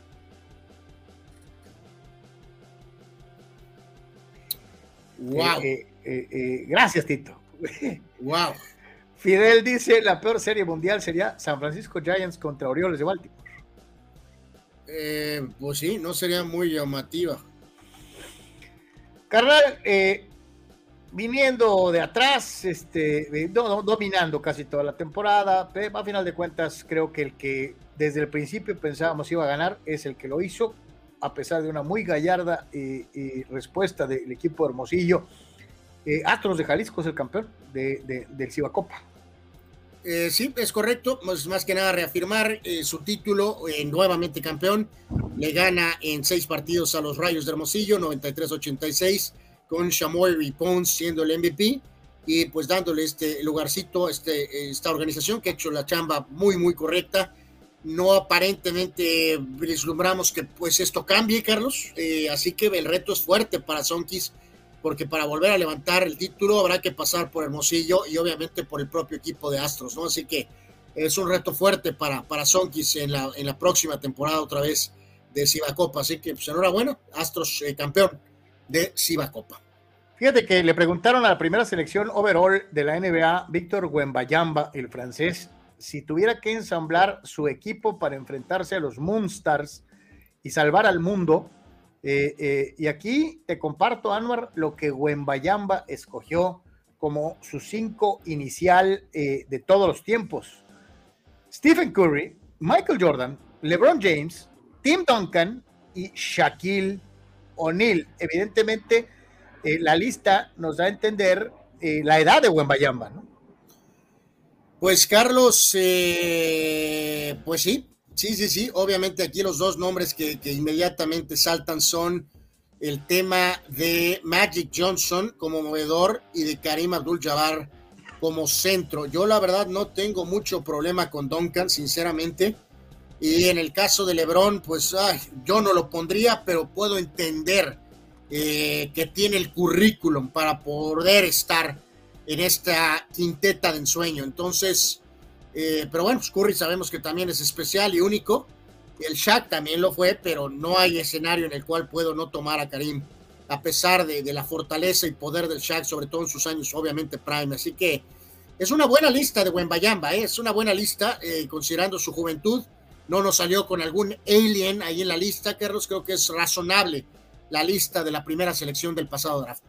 Y vamos a ver que también le sale al equipo de las escuelas de San Antonio el haber seleccionado a Wembayamba como número uno porque no siempre las selecciones más arriba son las que consiguen eh, títulos. Y aquí está una lista de varias de las mejores selecciones eh, que no necesariamente fueron número uno de todo el draft, pero que consiguieron resultados sobresalientes, ¿no? Sí, este está interesante, este ejercicio, ahorita que estamos prácticamente en la recta final. Eh, primera selección número uno, ponen que Lebron, Carlos, y ya de ahí vamos mal, Carlos. Eh, eh, la, segunda elección, de acuerdo a, esta, este, a este gráfico, es Karim, Carlos. Eh, obviamente, Karim Abdul-Jabbar tiene seis títulos, Carlos. No puede ser LeBron. Anuar, Magic Johnson como, como segunda selección tiene más títulos que LeBron James. Bueno, no hay mejor primera selección que, que Karim Abdul-Jabbar. Sorry, LeBron. Saludos a Vic en el podcast. Como segunda selección del draft, el que eligen es a Bill Russell. Dicen que la segunda opción podría ser Kevin Durant. No hay ni discusión aquí. Tercera selección. espérame, pero entre Durant y Magic, Magic también fue segundo y ganó más títulos Magic. Eh, bueno, pues sí, sí, sí, sí, de acuerdo, de acuerdo, es válido totalmente. Michael Jordan, acuérdense, fue la tercera selección de su draft. Tomaron a Olajuwon primero, y tomaron al pobre Sam Bowie segundo. Michael fue tomado tercero, por eso es la mejor tercera selección. Dicen que la Barba Harden es la siguiente opción. Ni cerca. Eh, bueno, o, sea, eh, ponen a Westbrook cuarto y como segundo a Chris Paul. Aquí habría que echarle más ojo. Eh, quinta mejor selección Kevin Garnett. Ponen a The One Wade. Pues si me apuras, pondría entonces a Wade, Carlos. Sí, yo pongo a Wade por encima de Garnett. Eh, ponen al pájaro como sexta selección y a Damian Lillard abajo, ni por dónde, ni por dónde. Este, oye, traen un, un merequetengue con Lillard si va, si se queda. Ayer se juntaron con la directiva de Portland, porque con eso es que agarraron al chavo este del draft. Hay muchos que estaban pensando que le iban a dar vía libre a, Lillard. yo, este, eh, que, pues que Miami puede estar ahí metido, Carlos. Sí, señor. Eh, sería extraordinario ver a Damian Lillard en Miami con eh, Pat Riley, con Jimmy Butler. Eh, mejor séptima selección, Curry. Después ahí mencionan al gran Chris Mullen, integrante del Dream Team original, y el único. Robert Parrish, mejor octava selección, y después ponen a Sam Jones. Mejor novena selección, Dirk Nowitzki, y ponen a Tracy McGrady. Mejor décima selección, Paul Pierce, por encima de Paul George. Entonces, eh, sorry, Carlos, no, no, puedes poner a LeBron por encima de Karim, al, al tope de la lista. No puedes, no puedes. Eh, no, yo sé que muchos se van a sentir aludidos, etcétera, pero pues así es esta negociación. Y ya que teníamos a Michael Jordan en el gráfico, pues ¿qué les parece esta, no? Sí, pues ya prácticamente antes de ir a los videos, yo creo, Carlos, este, este dato es demoledor, ¿eh, Carlos, con, con, con, cerezas y con, y con crema eh, chantilly batida o la que sea arriba, mi querido Vic. Eh, Michael Jordan ganando MVP eh, ganando eh, campeonato, final MVP, título de campeón anotador y aparte estar en el equipo defensivo del año, Carlos. Va de nuez.